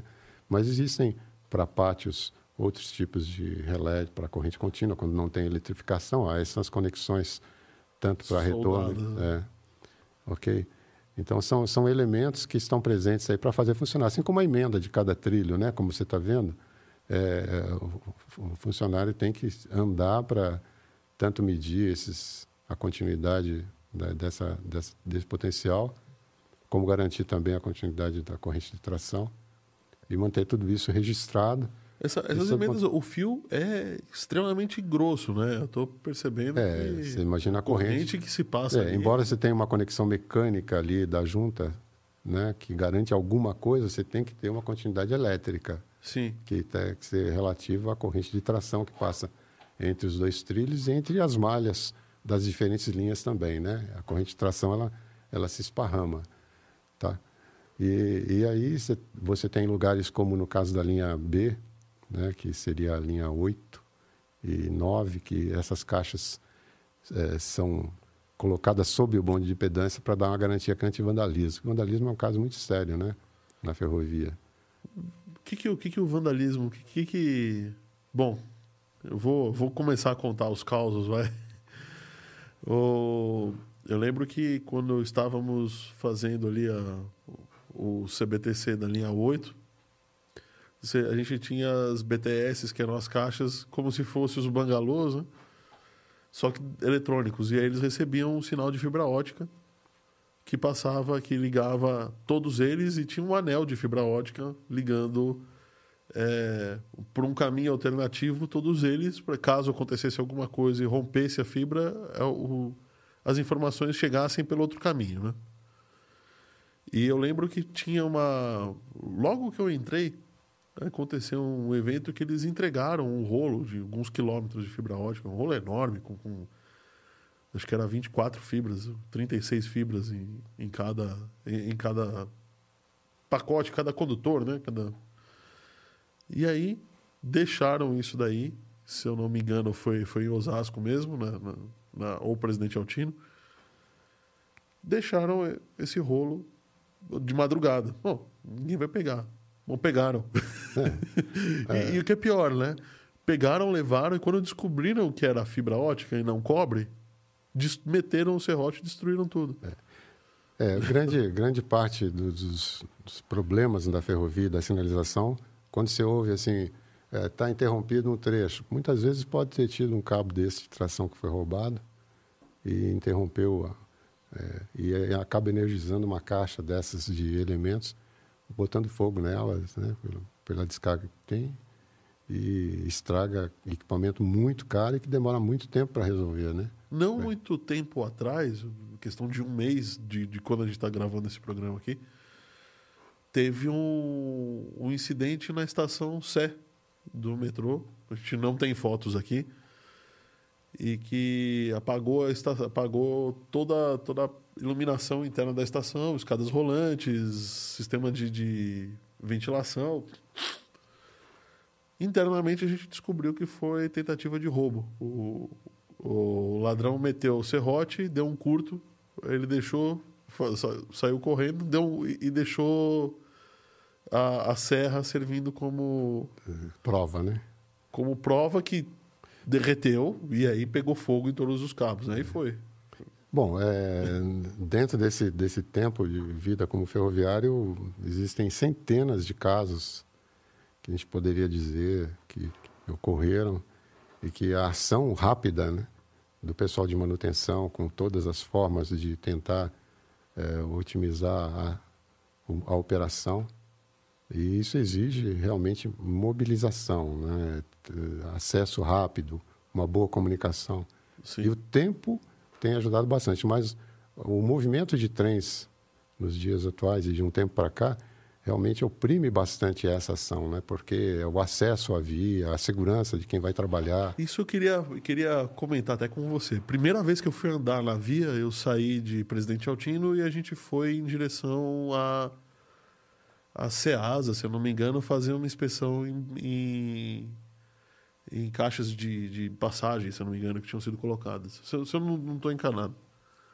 E eu, inexperiente, fiz todo o treinamento, tudo, e falavam assim, sempre de, de um em um minuto, fica olhando para trás, porque você não escuta o trem passando. Eu falei, não é possível. né? Como assim? Não, tem, tem o ta- trem é monstruoso, o trilho vibra. Como eu não vou.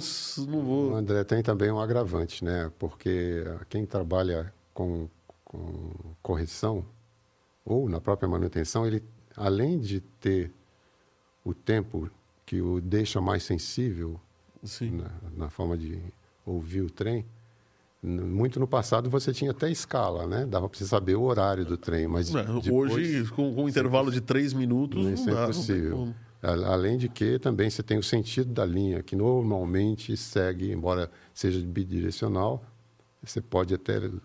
Ou a margem da via que você vai, vai circular. Mas não se esqueça que você está tirando uma falha.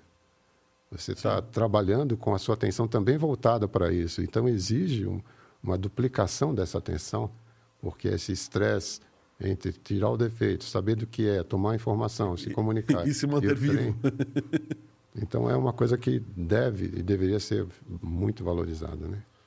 Mas E- tem, tem muitos casos, né? E o trem, é, o trem, um trem, eu só ouvi que o trem estava chegando porque o condutor meteu a buzina e não foi na primeira buzinada que eu ent- entendi que tinha um, um, Mas são, Um tem, tem muitas histórias, né? Eu te contei eh, na pós-adolescência, como começo da vida ferroviária, ia trabalhar em eh, Rio Grande da Serra. Né? Uma equipe lá, ah, vocês vão para cá, eu vou para cá. Sozinho, isso não se faz, né? Hoje. Não. Não, absolutamente. Também não deveria se fazer naquele tempo, mas aí na experiência, começando a caminhar pela, pela via, eh, pela via auxiliar, evidente, né? Já tinha alguma cautela. Caiu uma neblina danada. Quando eu percebi, estava quase batendo de cara com o trem parado. Ainda bem que estava parado, né? Bastou esse susto para multiplicar a, a sua forma de ter atenção, né? E muitos e muitos outros casos, né? Então, é, é raro, é muito raro um funcionário de sinalização fazer parte de um acidente, porque a pessoa é treinada e está lá E o treinamento é bem, bem ostensivo, é bem É, mas... é, tem- intensivo. né? mas é, cada pessoa passa por um momento, pode ter alguma circunstância fora de controle, né? Entendeu? E, ou até mesmo já aconteceu de, de algum elemento deixar vazar a energia num ponto que não devia ter alta tensão e ele acaba sofrendo com isso, né? Mas, enfim, Tem uma, uma história de, de alta tensão que teve um, um, um ser, tá? mesmo, mesmo com todas as placas, com todos os avisos, ele quis é, roubar o cobre da, da, da rede aérea. Então, de madrugada, subiu no trem. Isso foi na linha 5, quando a linha 5 ainda não estava em operação. Estava tava quase para entrar em operação, então já estava tudo energizado, as coisas já estavam funcionando, mas ainda não estava não tava funcionando. Não estava operando. né?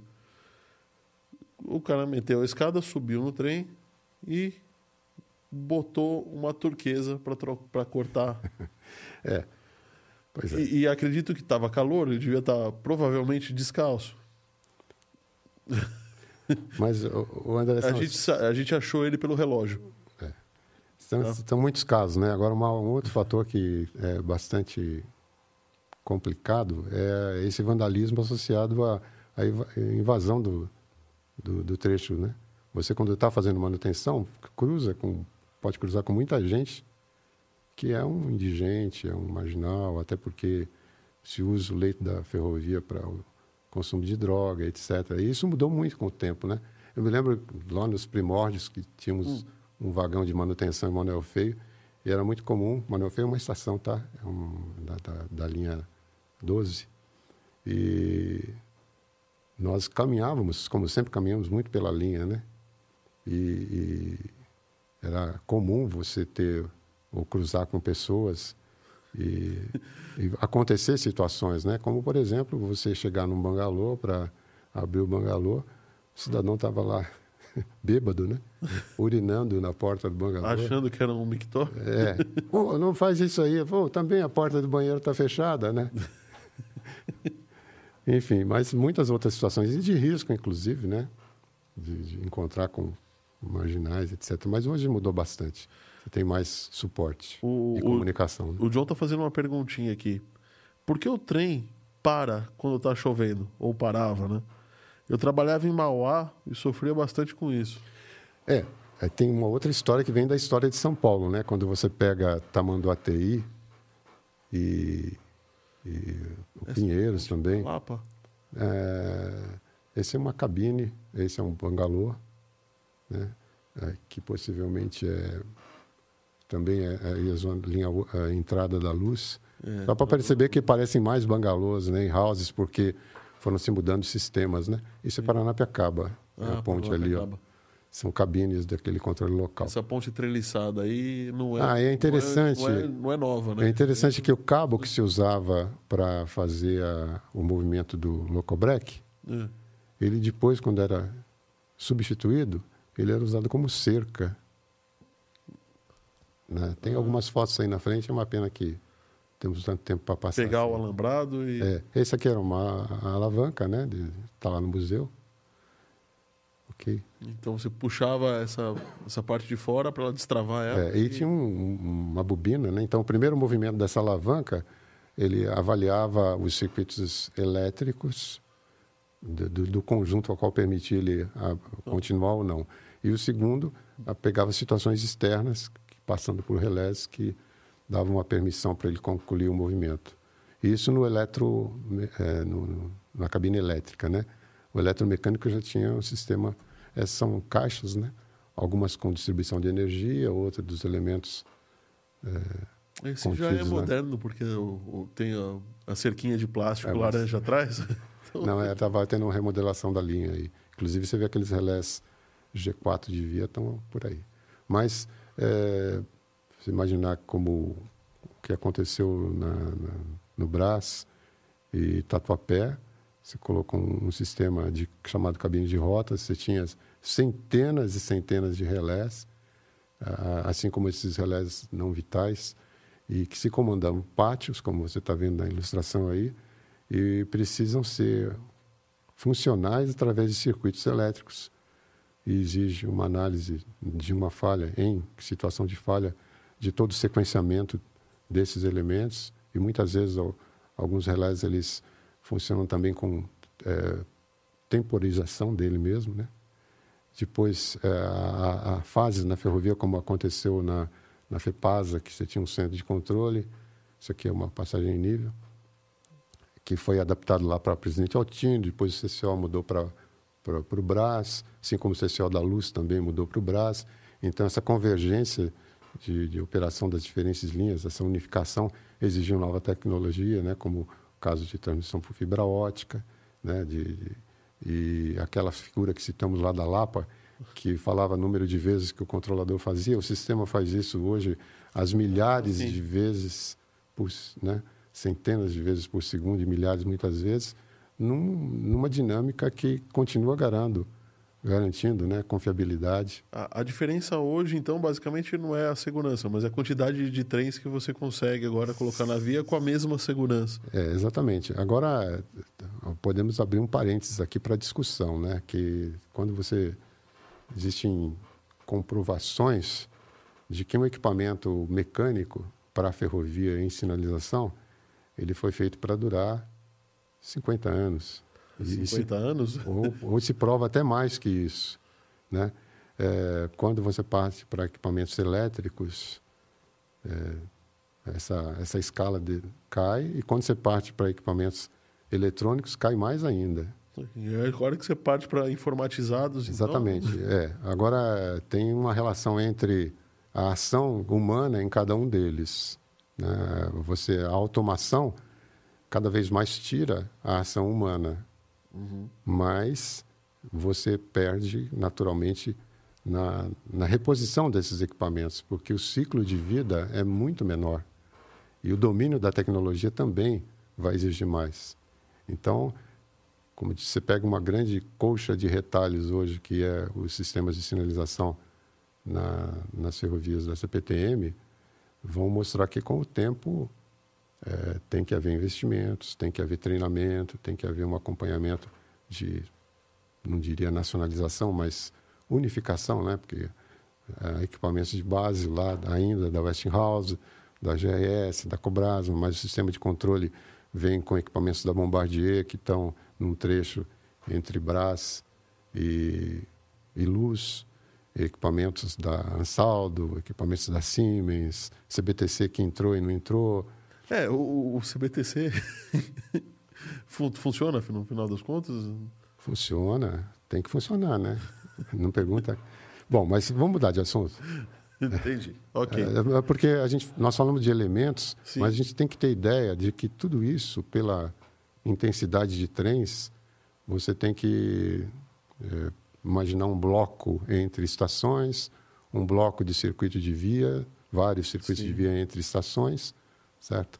E muitas vezes o perfil do próprio projeto dessa ferrovia, que tem uma rampa, como se você pegar o trecho de Perus, Jaraguá, eh, etc., ou curvas, etc., que não dão a mesma condição de movimento de carga com com chuva, né? Com, com chuva e com subúrbio. Quando perguntou por que que para, os rios que tinham a sua várzea deixaram de ter, como era o caso do Tamanduateí, né, caso do Tietê, do Pinheiros, etc.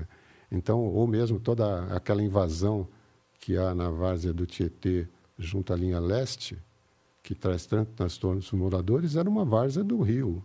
O rio se despejava ali quando Ou seja, chovia. se, se dava uma chuva grande, tudo bem, Se né? você pegar, pegar o Parque Dom Pedro, era um- uma joia, né? O Parque Dom Pedro como parque. Não, mas vamos... Eu não conheci o Parque Dom Pedro. É, vamos fazer com que o, o ramo imobiliário ganhe com isso. E aí o que acontece? É, vamos canalizar o tamanho do ATI. Aí tem essas enchentes que duram decênios aí, né? Tem. Sim. E com, com, é, com resultados drásticos para a população. Então é, é muito complicado, né?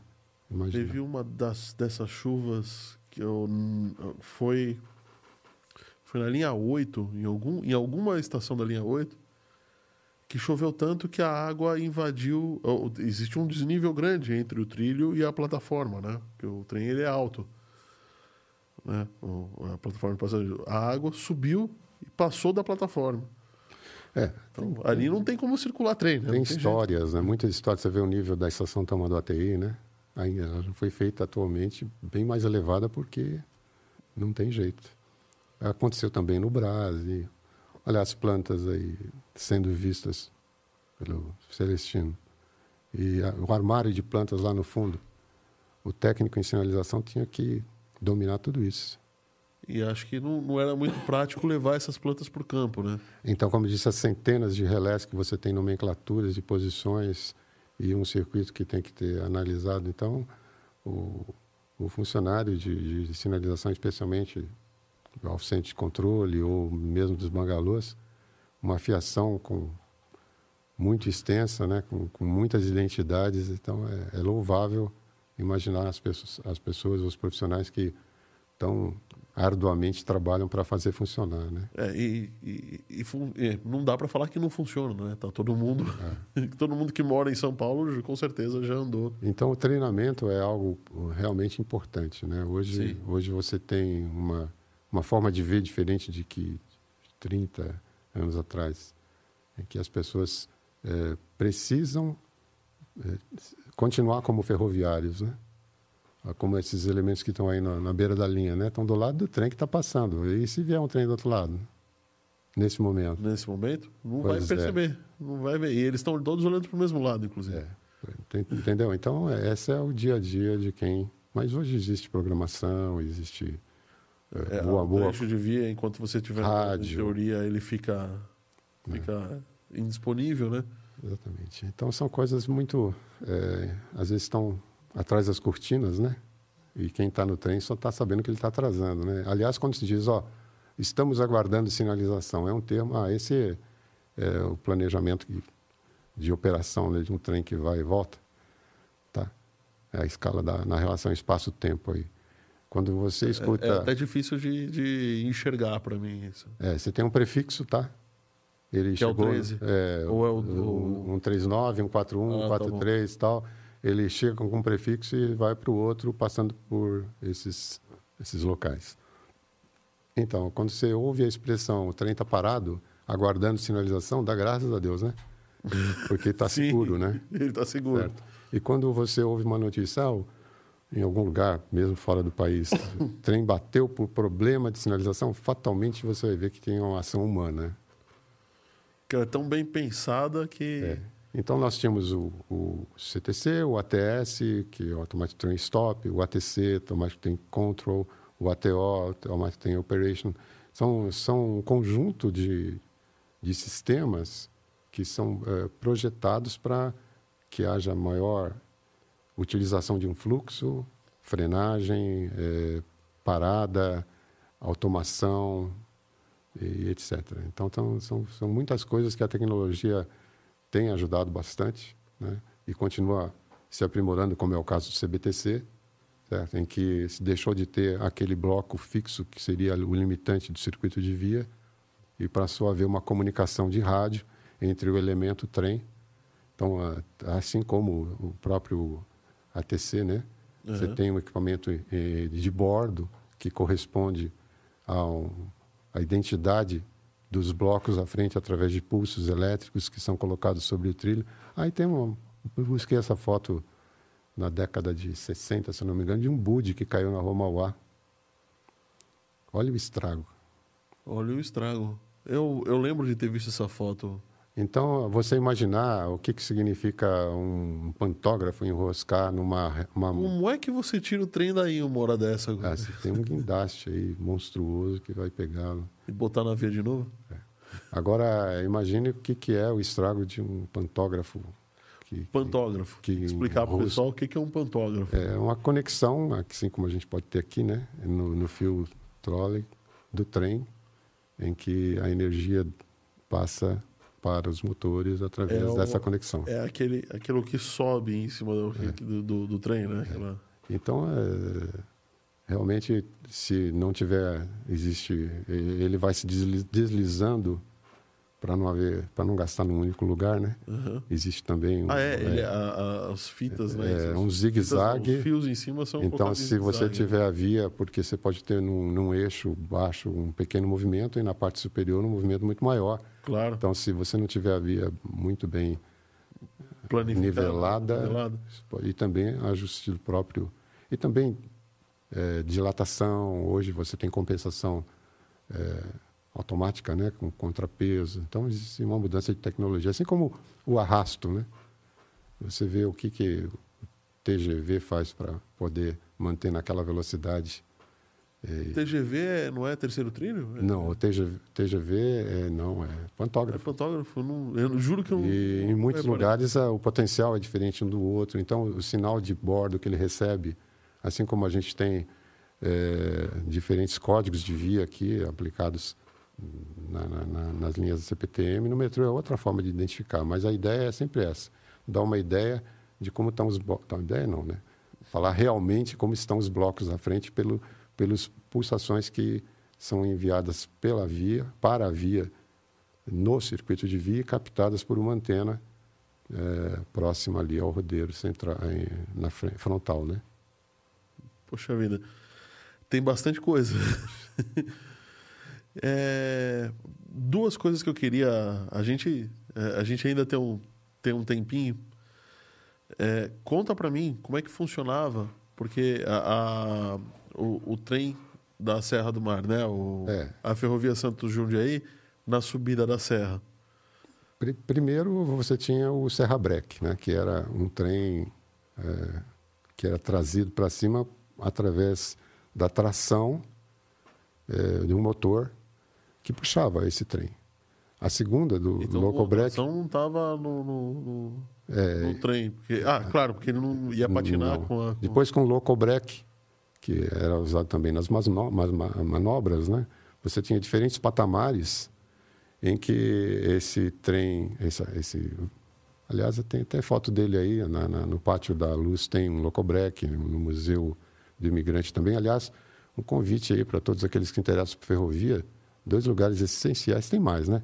Mas o museu do imigrante você vê muita coisa da ferrovia. Paranapiacaba tem um museu. E falando desse sistema do Locobreak, você imagina eh, essa locomotiva pegava um cabo chamado cabo sem fim, né? Que era de duas polegadas e meia de diâmetro de aço. Duas polegadas e meia. É. um- É, exatamente. E ele corria todo. Esse é o Locobreak, se puder colocar aí. Acho que a, Era uma locomotiva que a, a foto está muito pequena, infelizmente. Pequena, é, mas tem mais por aí. É, ele ficava preso a essa pequena máquina, mas uma grande máquina, ele, é, uma grande máquina tracionava esse cabo, era chamada é a máquina fixa. Paranapiacaba você pode ver uma É delas. um motorzão que. que- Era um, um pistão enorme que, que rodava essas polias de 4, 5 metros de altura, para falar de uma maneira generalizada, mas tinham diferentes tamanhos com funções diferentes. E ele ia e voltava em cinco patamares. E havia um sincronismo desses, desse movimento em todos os patamares com sinalização. Não sei se ele consegue mostrar essa máquina fixa aí. Tem até, olha, essa aí é, já é o retorno desse cabo, o cabo está aí do lado, essa é a máquina. Se você puder passar mais uma, que eu, acho um, um item curioso que tem, era a comunicação que existia entre esse operador, olha, lá no cantinho superior, tinha um cara ficava sentado, é, e talvez acho que tem mais uma que mostra um pouco melhor essa operação. Ele tem um tubo ali que ele dava um sopro, era a comunicação. Era o rádio. Esse aí é o estado dele quase atual. Né? São como eram vários patamares, totalmente abandonado. Imagina o que é fazer a, a instalação disso. Você imagina a potência. Isso era, era, era motores elétricos já? Não, era vapor? vapor. Você tinha um boiler lá que alimentava esse pistão. Poten- que, que pressão. Pois é, já tem, tem uma daí. foto por aí que mostra um deles explodido. É uma coisa absurda. Tá? Esse é na luz, ó, com o Júlio Prestes lá atrás. Aham. É, então, ela, ele, esse tenaz pegava esse cabo, é, esse, esse tenaz da locomotiva, aquele locobreque, pegava esse cabo que por essa máquina fixa, totalmente sincronizado com os todos, os patamares e mecanismos dessas cabines com sinalização, e até tinha um sistema de, de, de, de emergência, caso Sinalização tivesse... de sopro, né? É, e também, olha, essa é do primeiro, a primeiro Serra Break, tá? Tem um, é uma outra forma, que inclusive esse, esse disco que tem aí está associado à frenagem dele, né? É uma engenharia absurda para a época, né? Entende? E funcionava 24 horas por dia. O tubo é aquele lá de cima.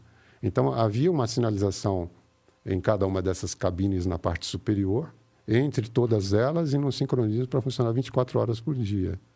E, e um trem um trem era amarrado no outro, inclusive. Nesse, não, nesse caso, Não. nesse caso era a- a- a- esses, essas roldanas que tinham todo o cabo percorrendo, era, é, é, era um movimento entre duas linhas que se, se tornavam única. Isso eram, eram residências? Era Residência. Casa? Contar uma historiazinha para você daqui a pouco disso. Mas é o seguinte, era uma compensação de peso, né? Entre um, um vagão que subia e o outro que descia. Tanto que, ajudar a subir, né? é, como você descia com carga, muitas vezes você subia com vagões cheios d'água para poder ter... Ah, porque na época o Brasil era exportador, não era importador, né? Pois é. E, a- e essa vila de ferroviários, Paranapiacaba, foi a primeira. É, Paranapiacaba é lugar onde se vê o mar, né, na língua original tupi-guarani. E aí, esses funcionários, eles tinham uma graduação.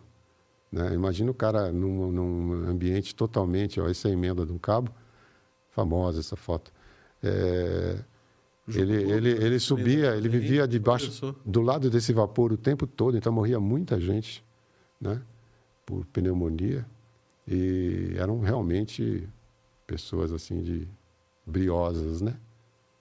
É, é, então a sinalização para isso ah, também acontecia, né? E o funcionário ele ia subindo de, de maquinista, etc., até trabalhar nas oficinas em Paranapiacaba, que tinha uma vila, a Grota Funda, né? É, uma vila que era planejada e com saneamento. Inclusive, é, tem muita coisa ligada à história do futebol associada a Paranapiacaba, né? É, aí tá, tava, tava, tava tentando chegar aí. É. Charles Miller, né? Que praça aqui no Pacaembu, Sim. era um, um ferroviário, filho de um ferroviário. E, E, e foi quem ensinou o brasileiro a jogar bola. né? É, pois é, quando se jogava bola, né, direito. Bom, mas enfim, é, tem lá o- uma, um clube, né, Lira Serrano, em Paranapiacaba, e meu pai dizia que eles iam jogar fu- futebol Paranapiacaba e havia ocasiões que você não conseguia enxergar a bola, né? Tanta neblina.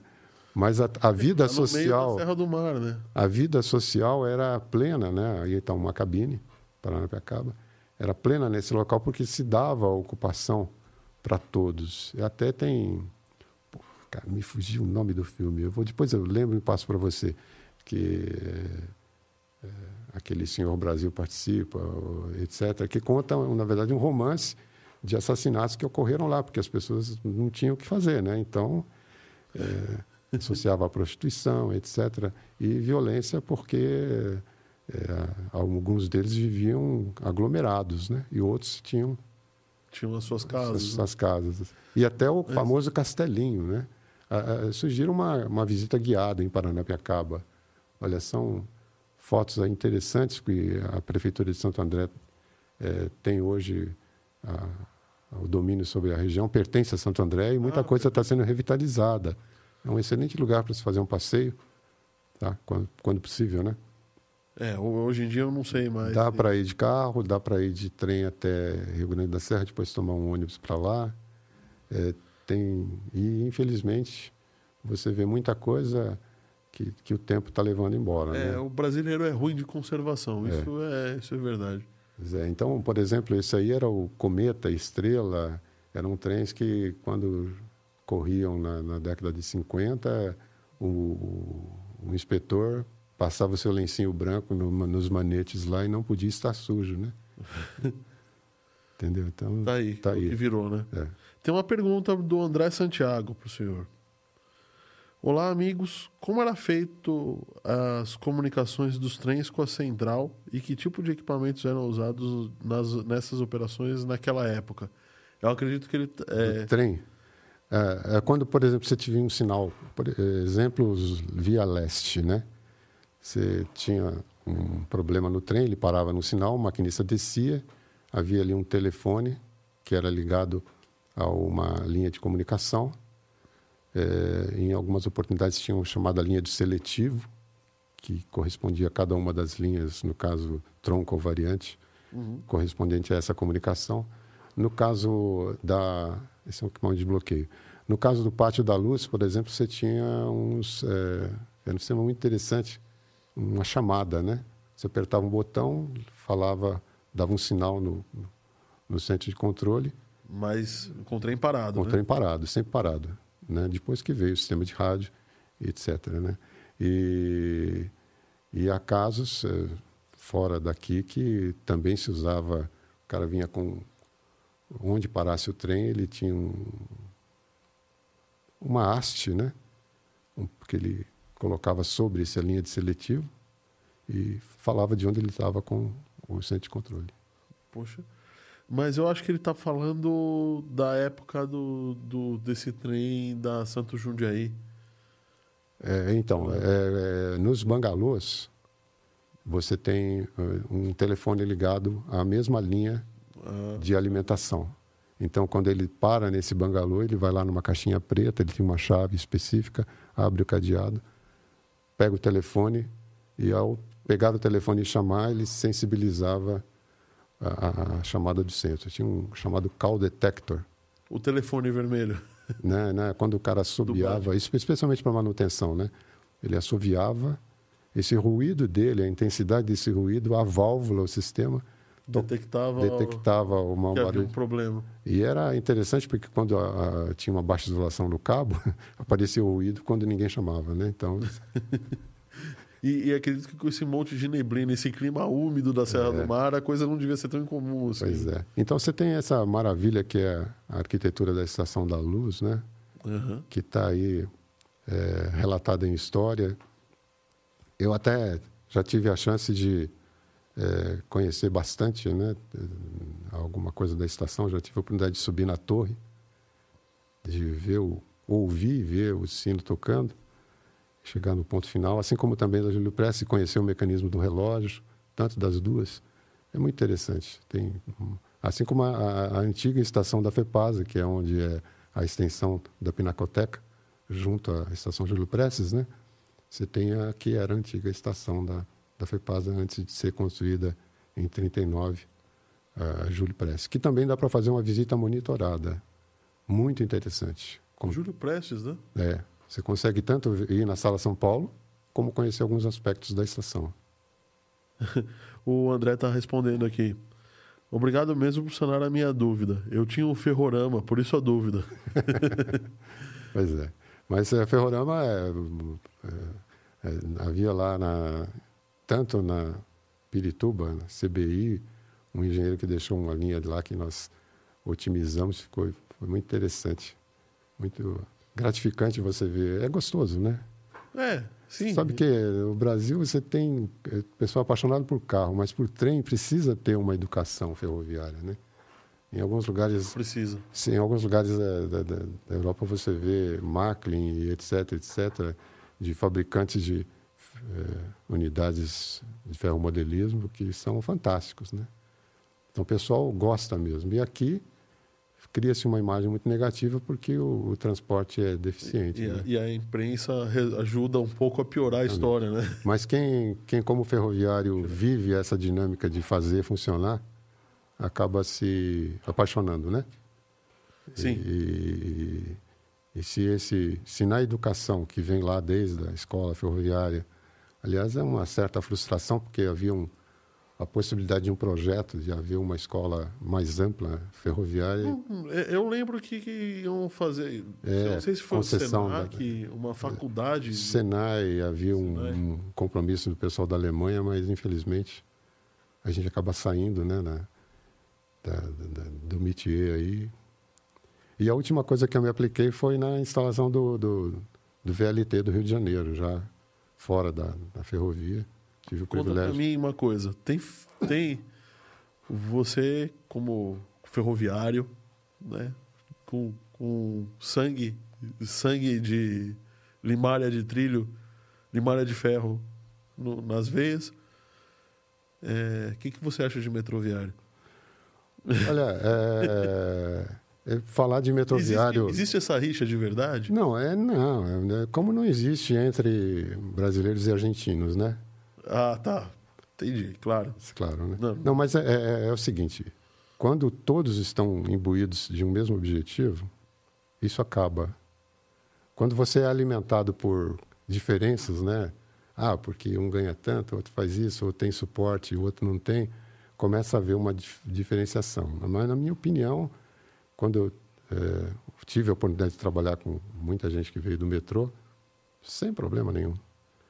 Mas que a gente fica assim, poxa, se eu tivesse as condições que eles têm, ou tinham, né? É, o metrô hoje também não tá, Tem. não tá mais com essa bola toda. Então era é como se falasse assim, você gostaria de ser o patinho feio? Não, Não. Então é não sei se respondi a sua pergunta, né? É, respondeu. o problema é que tá, muitas vezes eh, o ferroviário era visto como, né? Não, mas tem, tem coisas que eu acho que a gente precisa deixar claro. Que você não tem uma série de problemas no metrô que o deixam mais eficiente que você tem numa ferrovia. Você não tem passagem de nível, que para explicar é uma rua passando no meio dos trilhos. Você não tem. é, tem roubo de cabos? Tem, mas para um, um vândalo entrar dentro de um túnel de metrô é muito mais complicado do que ele pular ou passar por uma cancela de uma passagem de nível. É, eu diria para você o seguinte, André, quando você aprende a trabalhar na diversidade, você cria uma casca, né? Sim. Entende? Quando você só tem instrução para fazer só de um jeito, o brasileiro é muito criativo, né? E o ferroviário também é.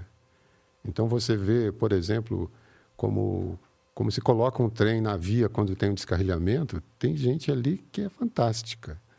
Quando você vê eh, um, um pessoal trabalhando eh, num, num trem de lastro, fazendo toda a instalação de uma rede de, de, eh, de contato, fantástico. De via permanente, um cara carregando, você olha o fulano lá, é um mas ele consegue colocar um, um dormente, né?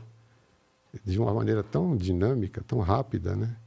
E nesses anos todos eu vi muita coisa de fixação de, de trilho, que é foi desde os pregos, né, até o, o tirefon e uma é, um, um lastro que é compensado por vibração, etc. E tal. Não é bem o meu campo, mas você vê um progresso também, assim como aconteceu em sinalização, né? E acontece ainda. A gente só tem que ter... Aliás, o, o, o CBTC, que em teoria era o mais moderno, já está ficando velho, né? É. Já está sendo substituído aí em Tem- alguns lugares do mundo. tem coisas que você não acredita que está sendo feita, né? Quando você tem tanto fibra ótica como outros sistemas aí adaptados ao, ao controle, mas nunca é, deixando de pensar em segurança, né? SIL 4, etc. Eu acho que é uma, uma coisa legal a gente pontuar é que ah, a, a aviação tem muito a ver com a ferrovia e vice-versa, né? É, Redundância, né?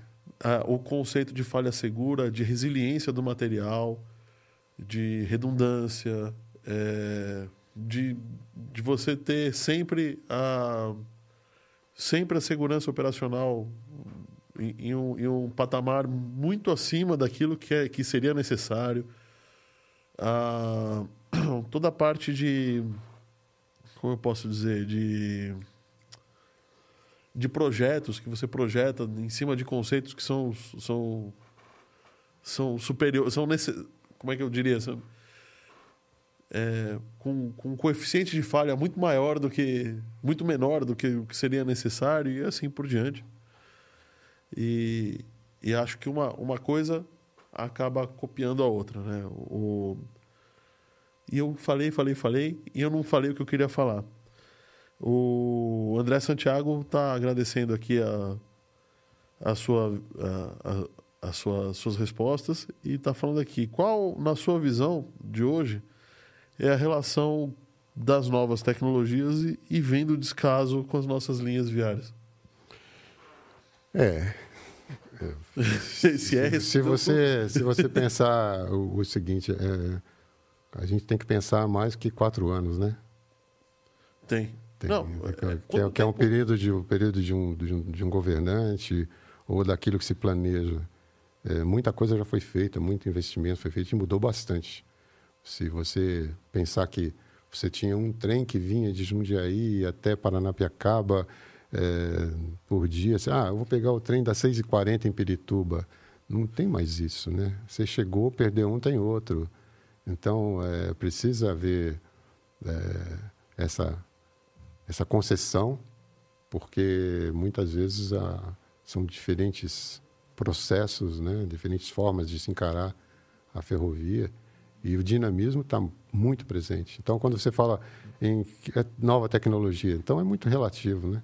Se você dominar essa tecnologia, se você tiver eh, sobressalentes, né, para poder suportar ela dentro de um tempo, tempo de planejamento, sem problema. Agora, saber se isso acontece é, é sacrificante você imaginar um cara que vai lá trocar. Para começar, ele está talvez trocando uma placa, alguma coisa, e, e ele sabe o que ele está fazendo, por que ele está fazendo, eu- como é que vai ser a manutenção. Como é Ou que ele só está trocando aquela placa porque tem indicação de que ela está com falha, né? Pois é. Entende? Assim como você- a gente falou de intertravamento que leva a uma lógica, ele seria capaz de, numa booleana, entender essa mesma lógica, né? Como entenderia na, na parte mecânica. Então, quando há uma reserva de mercado e diz eu produzo um CBTC e é assim, é, como é que você domina isso, né? Então, E se der falha, e se a, e se a empresa não existir mais daqui a 3, 4 anos, que é, é- pode acontecer, né? Sim. Nós, nós tivemos exemplo de, de equipamento que foi comprado, eh, demorou tanto para chegar que eh, depois não tinha dinheiro para instalar, como foi o caso de próprio ATC em composições na linha leste lá, levou mais de 10 anos para ser instalado, porque ora vandalizaram o transformador, ora não tinha equipamento de bordo, não sei o quê, depois foi desatualizado e precisava atualizar, e a frota era outra, e assim vai, né? Mas o equipamento de via sempre é robusto, né? Como você viu aí. O problema agora é controle, é, é sobreposição de camadas, né? De supervisão e controle, etc. Que precisa se questionar de onde Engraçado é que eu concordo. Hoje você tem um volume de, de transporte, você espremeu tanto que agora está quase dando congestionamento na via, né? É, eu peguei isso quando eu comecei a andar de trem. O intervalo entre os trens de Osasco para ir para Barra Funda era de cerca de 15 minutos. Isso não faz faz 20 anos. Hoje, se, se deu quatro, cinco minutos, eu já estou preocupado porque tem alguma coisa errada acontecendo. Você não pega mais um trem por horário, né? Agora, eu estava me lembrando de uma, uma coisa que eu citei para você, que era bastante curiosa. Ah, É no Pátio da Luz, chamado... É, é, a luz ali entre Paris e Nottingham era chamada de NX, né? Aí, NX... por que NX? Por que NX, né? Não, é NX, é, é NX. Porque lá... no- Alguém chamou NX. Porque tem um, um conjunto de travessões, Hum. Travessões são AMVs, cruzados no lado inferior, que é igual a um X. Então é por isso que é um NX. Ah, e tem uma outra, uma outra travessão única do lado superior que parece um N. Essa era a explicação. Aí depois, pesquisando, olhando, depois de muitos anos, aí que você, por nomenclatura, viu que o, o N era de entrance, de entrada, e o X é de ex- exit, o X. Então é entrada e saída. Entrada e saída, como eu disse, era uma estação de entrada e saída, só. Mas se você pegar um controlador e perguntar, é capaz que ele continue com essa mesma coisa, que foi o que passaram para ele, né? Claro. E Conta pra mim a história do, do fumante que se perdeu com base no sinal. Ah, a gente conta o, o milagre, mas não conta o santo, né? Pois é. Não, era assim, sabe que ferroviário é sempre muito engraçado, né? E havia um, uma pessoa que trabalhava conosco que ele dava risada dos erros dele mesmo. Então, então, cam- nós tínhamos sempre uma bolsa de ferramentas, cada pessoa tinha uma bolsa de ferramentas. E ele estava fazendo uma inspeção, podia fazer sozinho naquela época, né? Não devia, mas podia. E ele foi acender um cigarro na via andando para o lado leste. Mas estava ventando e ele não conseguiu acender, né? Botou, ele evidente botou a mala no chão, tentou acender, não deu, virou para o lado oeste, acendeu, pegou a mala e foi para o lado oeste. E se perdeu. e e aí? Não, ele contava e dava risada. Pô, quando não cheguei onde eu queria, tal, vai aconteceu isso e Eu dei tanto, andei, andei, andei, não cheguei onde precisava, né? Mas enfim, são muitas histórias. E, né? e tem história de assombração na ferrovia? É, a gente até comentou que, que tinha gente que se ouvia falar que ele tinha medo, né? Já era medroso. E, e à noite, todo burro é pardo, né? É. E você cair numa ferrovia, numa linha à noite, não é iluminado. Então você precisa tomar muito cuidado ao caminhar na linha, não tropeçar em alguma coisa, em al- algum marco, alguma coisa assim. E, e, e havia lá um cabineiro muito é, perspicaz, né? Ele sabia que tinha alguma coisa com defeito que vinha o Engenheiro São Paulo, isso. É o famoso, ele botava uma capa preta, Ah. que Que era, era um- o, o- o capa de chuva? capa de assim? chuva e, e- e ficava sondando ou fazendo algum barulho perto do, da pessoa que estava tirando a falha. E ele pensava que era uma assombração. E depois essa história se propagou, né? Tá certo. O André aqui tá fazendo outro comentário. Locomotivas importadas têm por obrigação ter assistência técnica feita no Brasil? Ou tem que vir o técnico de outro país? Ó, é, Isso até- vai depender da concessão, né? É, você sabe que a gente está assim eh, um passo atrás, né? Como sempre. Mas o RTMS lá, que é o European Rail System lá, começou a a- já está isso em andamento em se unificar o equipamento de bordo. Então isso passa de um país para o outro. Vale a pena porque é ferrovia na Europa é prática. A Europa é quase um país, né? É. Hoje em dia. Então a, a- a transferência não, não era mais necessária porque estava se unificando os processos. Assim como o próprio ATC né, já se tem um padrão de, de codificação, então você pode ter equipamentos diferentes fazendo a mesma coisa.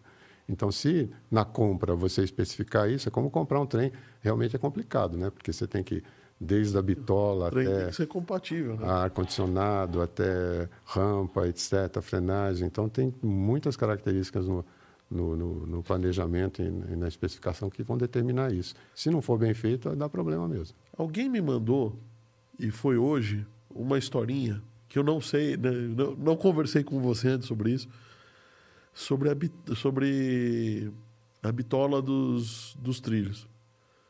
Porque em um dado momento, na exploração, na, na- no lançamento do ônibus espacial, Ah, conheço essa história. conhece, Conheço. que a, é, o, Não, é, é- Al- Alguém foi questionar a largura dos foguetes. Por que, que se fez três foguetes, Sim. três boosters ao invés de um só? É, não, é- ah, por causa da largura dos trilhos. Não, não. Então a história começa o seguinte: quando se tinha um caminho Ah, feito pelas carroças, ele tinha a ver com a largura do, do traseiro do- do- dos cavalos. né? cavalos. Então, o espaço eh, num jugo entre dois cavalos definia ali onde a roda ia estar, né? o caminho com o cavalo. Então, se aproveitou isso para se fazer o caminho do trem, que era a bitola de 1,45m, alguma coisa. Né? E aí, naturalmente, o, o túnel também foi feito com essa característica, né? Eh, de altura e de largura. E aí, lá nos Estados Unidos, no, que dá acesso ao Cabo Canaveral, a ferrovia que leva o tubo do, da nave espacial vai passar naquele túnel, que precisa ter daquele tamanho por causa do túnel, que é por causa da largura do Dos cavalo. bumbums dos cavalos. dos traseiros dos Então, uma cavalos. coisa tão moderna tem a ver com uma coisa tão passada. Né? Essa é a história. Bom, me conta aí os livros que você trouxe interessantes que você não mostrou ainda. Tem uma, também uma.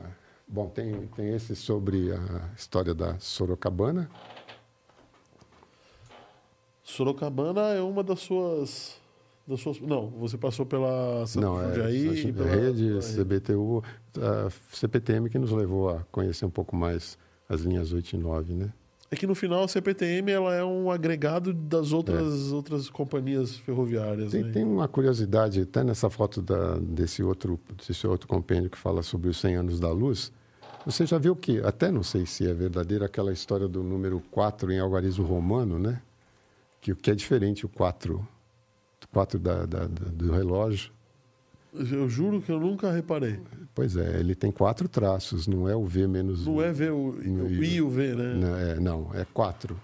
Porque você sabe que existem os, nos meridianos lá a relação de marcação de horário. Até você pegar um, um lugar tão, tão extenso como é nos Estados Unidos, você ficava complicado um trem sair de um lugar num horário e chegar no outro, né? Sim. E normalmente aquele que estava anotando o percurso do, do trem, o horário que chegava e saía, ele olhava para um relógio, mas olhava através de um espelho, né?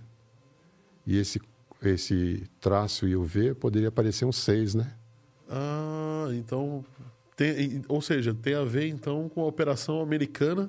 É. Provavelmente os ingleses devem ter feito na. É, e aí, essas histórias de sinalização têm muito a ver com, com, com é, até na, nas manobras que se faz movimento com os braços, é, os, os elementos de sinalização têm a ver com, com o posicionamento do que seria o braço, né?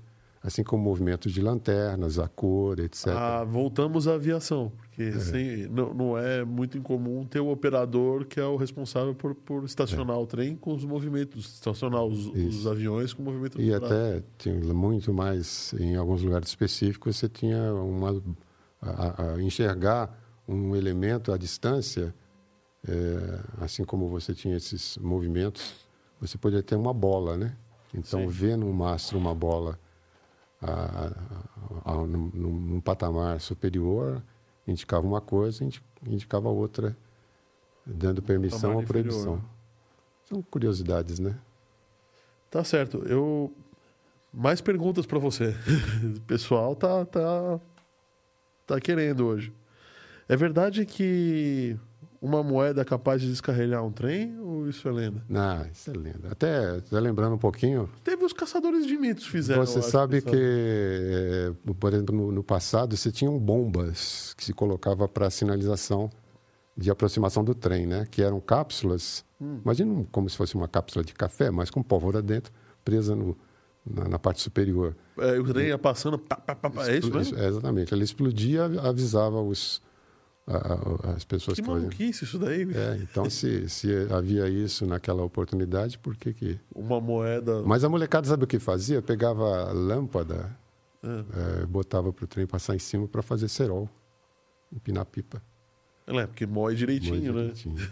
E era, não era muito incomum você ver molecada no meio da, da linha colocando pedra só para ver o barulho né, de, do trem que...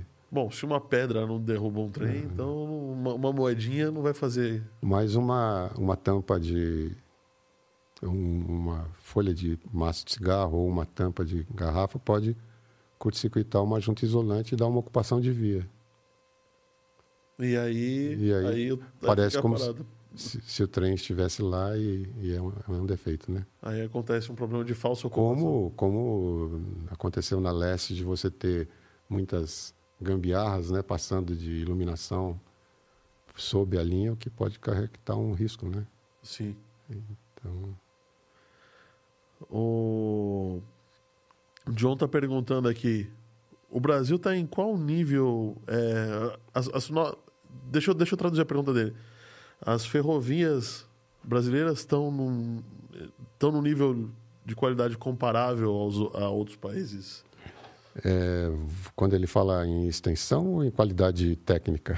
John, responde aí. Extensão ou qualidade Não, técnica? porque- Extensão, Acho que não, né? É, se Definitivamente. você, se você for ver a história, como mostra o número de quilômetros com a passagem do tempo, quando o advento do carro, né, levou a gente a ter um declínio. Hoje você vê ferrovias como do Grão e etc., Norte-Sul, que tem a ideia de se fazer muita coisa.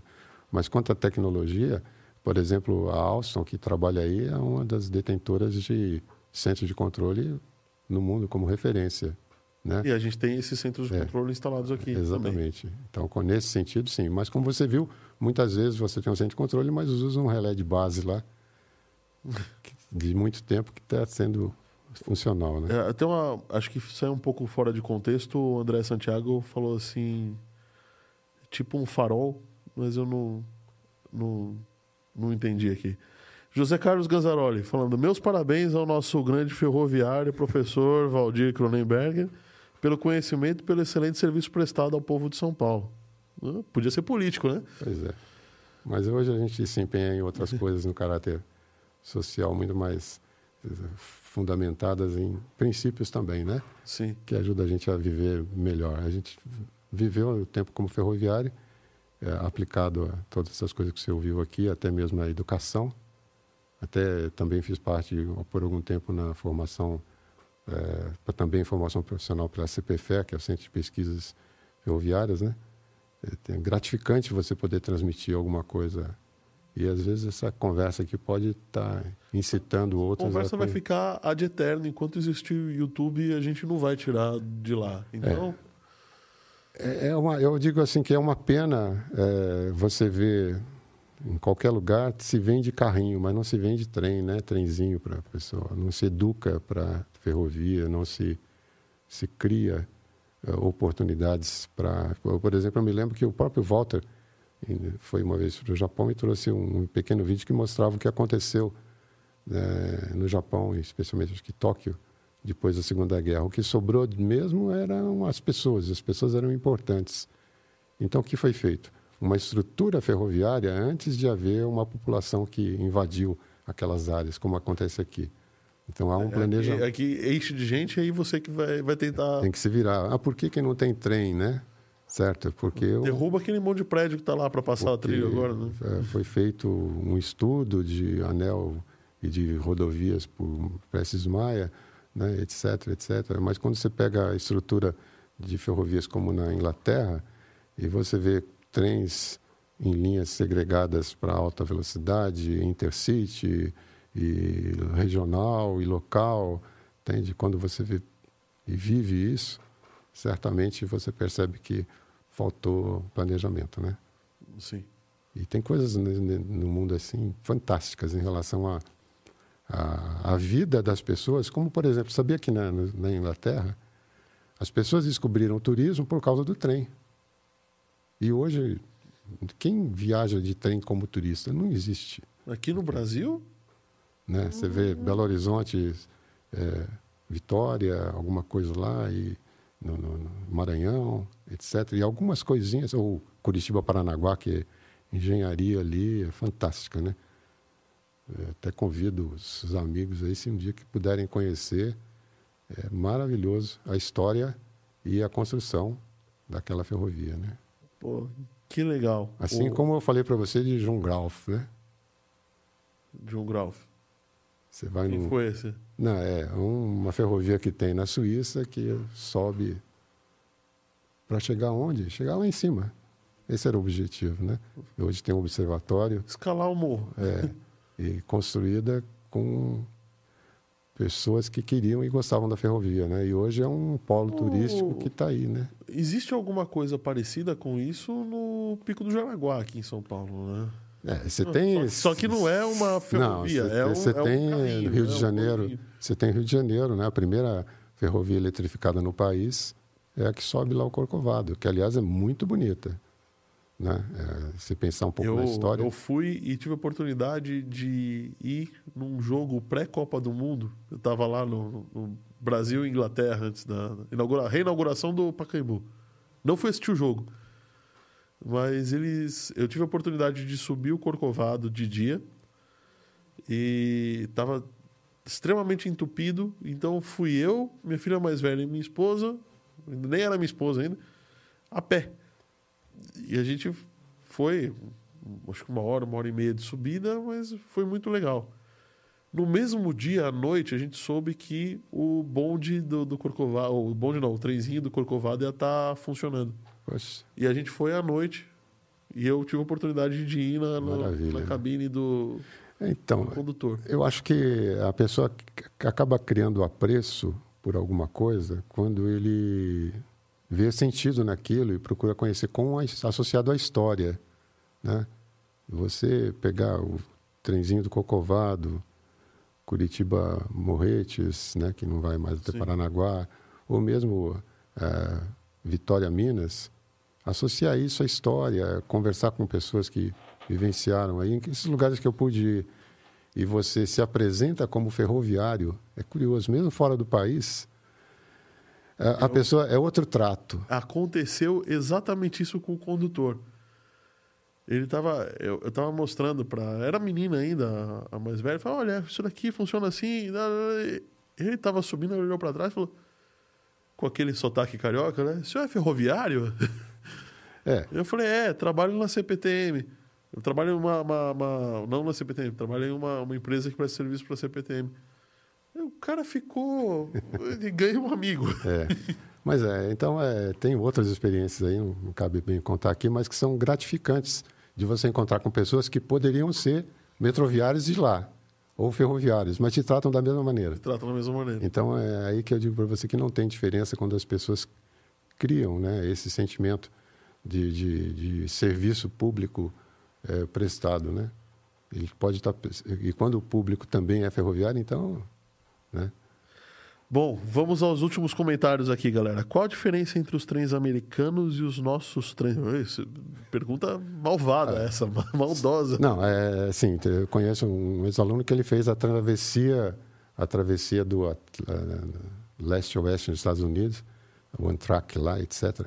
É, quando você pega, por exemplo, a história do Bud, é muito interessante.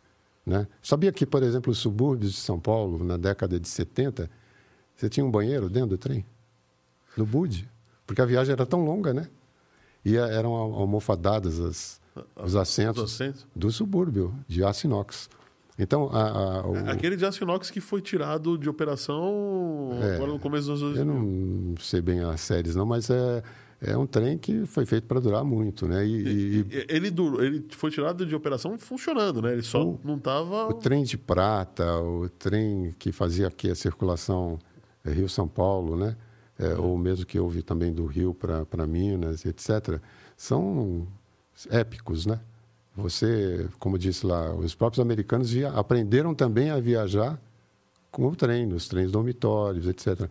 E até esqueci de trazer, trazer eu tenho dois copinhos da Companhia Paulista, que o senhor Marge, que era uma concessionária de carro-restaurante, na Estação da Luz, quando eu trabalhava lá, gostava muito de todos nós, eh, nos presenteou com isso. Então, são pessoas que eh, o pai dele trabalhava com aquilo, carro-restaurante, e você via como que a pessoa se empenhava em fazer aquilo funcionar, e quando parou, a pessoa quase morreu, né? O chão da pessoa caiu. né? caiu, né?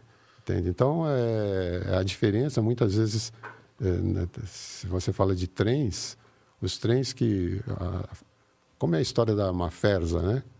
Que eu lhe contei. O Senai era do lado do campo do Vaticano. Assim. Fazíamos educação física lá. Hoje você tem um galpão no meio do campo. A Maferza, que era nacional, passou para Refere e depois foi vendida para Alstom. Pra- Então, acabou um pouquinho da história do, do ferroviário ali, né? Mas você tem fotos aí que mostram uma caixa d'água de 1888 na Lapa. A a via permanente lá, segunda residência, tem um prédio, uma placa 1889, está lá. É a história que está sendo contada, né? Tá ali, né? Tá na tua cara. É, e muitas outras. Eu tenho N fotos aí, infelizmente não dá para a gente programar em tela cheia, mas que mostram o que foi a SPR, né, como a própria luz que está ali. Então, se você vai na luz para ver o Museu da Língua Portuguesa, para para ver a estação, né, que já mudou bastante em relação à sua arquitetura. Não, mas, é, ela é muito bonita, né? Ela é restaurada do jeito que está hoje. É, tá? sim. Então, em momentos diferentes, com luz diferente, você vê coisas né, bastante curiosas. E mesmo as outras estações é, ainda... é, Eu acho que não não não está merecendo o cuidado que está tendo é o Júlio Prestes. Eu acho que ela ainda está. A, Sala São Paulo sim, mas Júlio Prestes. Mas Júlio tá Prestes. Júlio Prestes ele tem uma outra história. Júlio Prestes não a Sala São Paulo, né? Mas a outra, aquele galpão veio do Rio de Janeiro, né? Se eu não me engano, e era um galpão de Zeppelin. Ah, é? Você pode ver os pivotamentos da, das hastes que seguram a curvatura, também é um, fantástico. Sim. A estação Santo Amaro, da linha 8 de ferro, pô, tem obras de arte aí que você tem que fazer passeio para ver, né? E não adianta, você tem, tem, que, saber, tem que saber o que você está vendo também. É, não é só andar Não é no só trem, né? Túnel de Botujuru, pô, tem história aquilo, né? Entende? Bom, eu acho que você vai ter que voltar aqui outro dia para continuar contando história, viu? Obrigado. Eu espero que tenha correspondido aí, agradecemos. O, até o José Carlos falando aqui, joguei futebol no campo do Vaticano na Lapa. o Basílio, o João tá falando meus parabéns. O André Santiago, meus parabéns. Ivone, excelente matéria e curiosidade sobre a ferrovia. Parabéns pelo programa. O John tá falando que o passeio de Curitiba para Morretes deve ser bem legal. O André Santiago falando que ele é de Brasília e tem trens que fazem parte do. Tem trens que fazem transportes de minério. É, o Basílio está falando aqui, me parece que o próprio ministro, quando jovem, trabalhou na ferrovia. Ministro acho que dos Sim, transportes. é, é. É. Bom, pessoal, muito obrigado. A gente está aqui com quase. A gente começou sete. Bom, não queremos mais, mais atrapalhar a sexta-feira. Do, do sorteio. Muito obrigado, Oráculo. Muito obrigado. Vocês que estão nos vendo nova, aqui. hein? Tem regra nova? Tem. Qual é a regra nova, Oráculo? A gente vai dizer qual vai ser o episódio, que provavelmente vai ser sobre energia nuclear. E o sorteio vai ser durante o episódio e a pessoa tem que estar assistindo. Boa. Então, Senão não leva. Temos um livro do metrô de São Paulo, um livro que foi feito internamente para o pessoal do metrô. É, Não foi vendido, é um exemplar exclusivo para para ex-funcionários. Em pé. Aí. Obrigado, Oráculo 2. E nós vamos sortear, como o Oráculo 1 falou, nós vamos sortear esse livro no nosso episódio sobre energia nuclear. Aliás, esse vai ser, vai ser bravo, É. viu? Porque a pessoa que, tem, que vai vir aqui é extremamente Pensei que eu ia receber um desses para minha coleção aqui. Não, você quer. Faz o seguinte: você para você receber, assista ao episódio, comente no, no, no chat do episódio, não no, não no. Desculpa, comente nos comentários do episódio, não no chat. Correto, Oráculo? Pode ser na hora do sorteio também. Avisar, estou aqui. Avisar estou aqui na hora do sorteio. Não, avisar eu quero o livro do metrô. Essa é a, essa é Isso a, é. essa é a chave. E tem que estar assistindo o, o, o episódio e aí a gente sorteia. Ok. E se ele ganhar, não vai ser marmelada, tá? Eu prometo. Muito obrigado. Até quinta-feira tem o 514 News. Sexta-feira tem o 514 Cast com um cara muito especial. Não vou dar spoiler porque ainda não está 100% confirmado. E depois ainda vai ter o nosso episódio sobre energia nuclear, que vai ser pauleira. Muito obrigado. Valeu. Não esqueçam de nos seguir nas redes sociais. Se você não deu joinha no programa, essa é a hora. Siga o nosso canal para você não perder nenhum vídeo. Ative as notificações, o sininho das notificações. Muito obrigado e até quinta. Muito obrigado por seu tempo, sua Valeu. disponibilidade e suas histórias, viu, Valdir? Foi um prazer. Prazer foi nosso. Ainda não.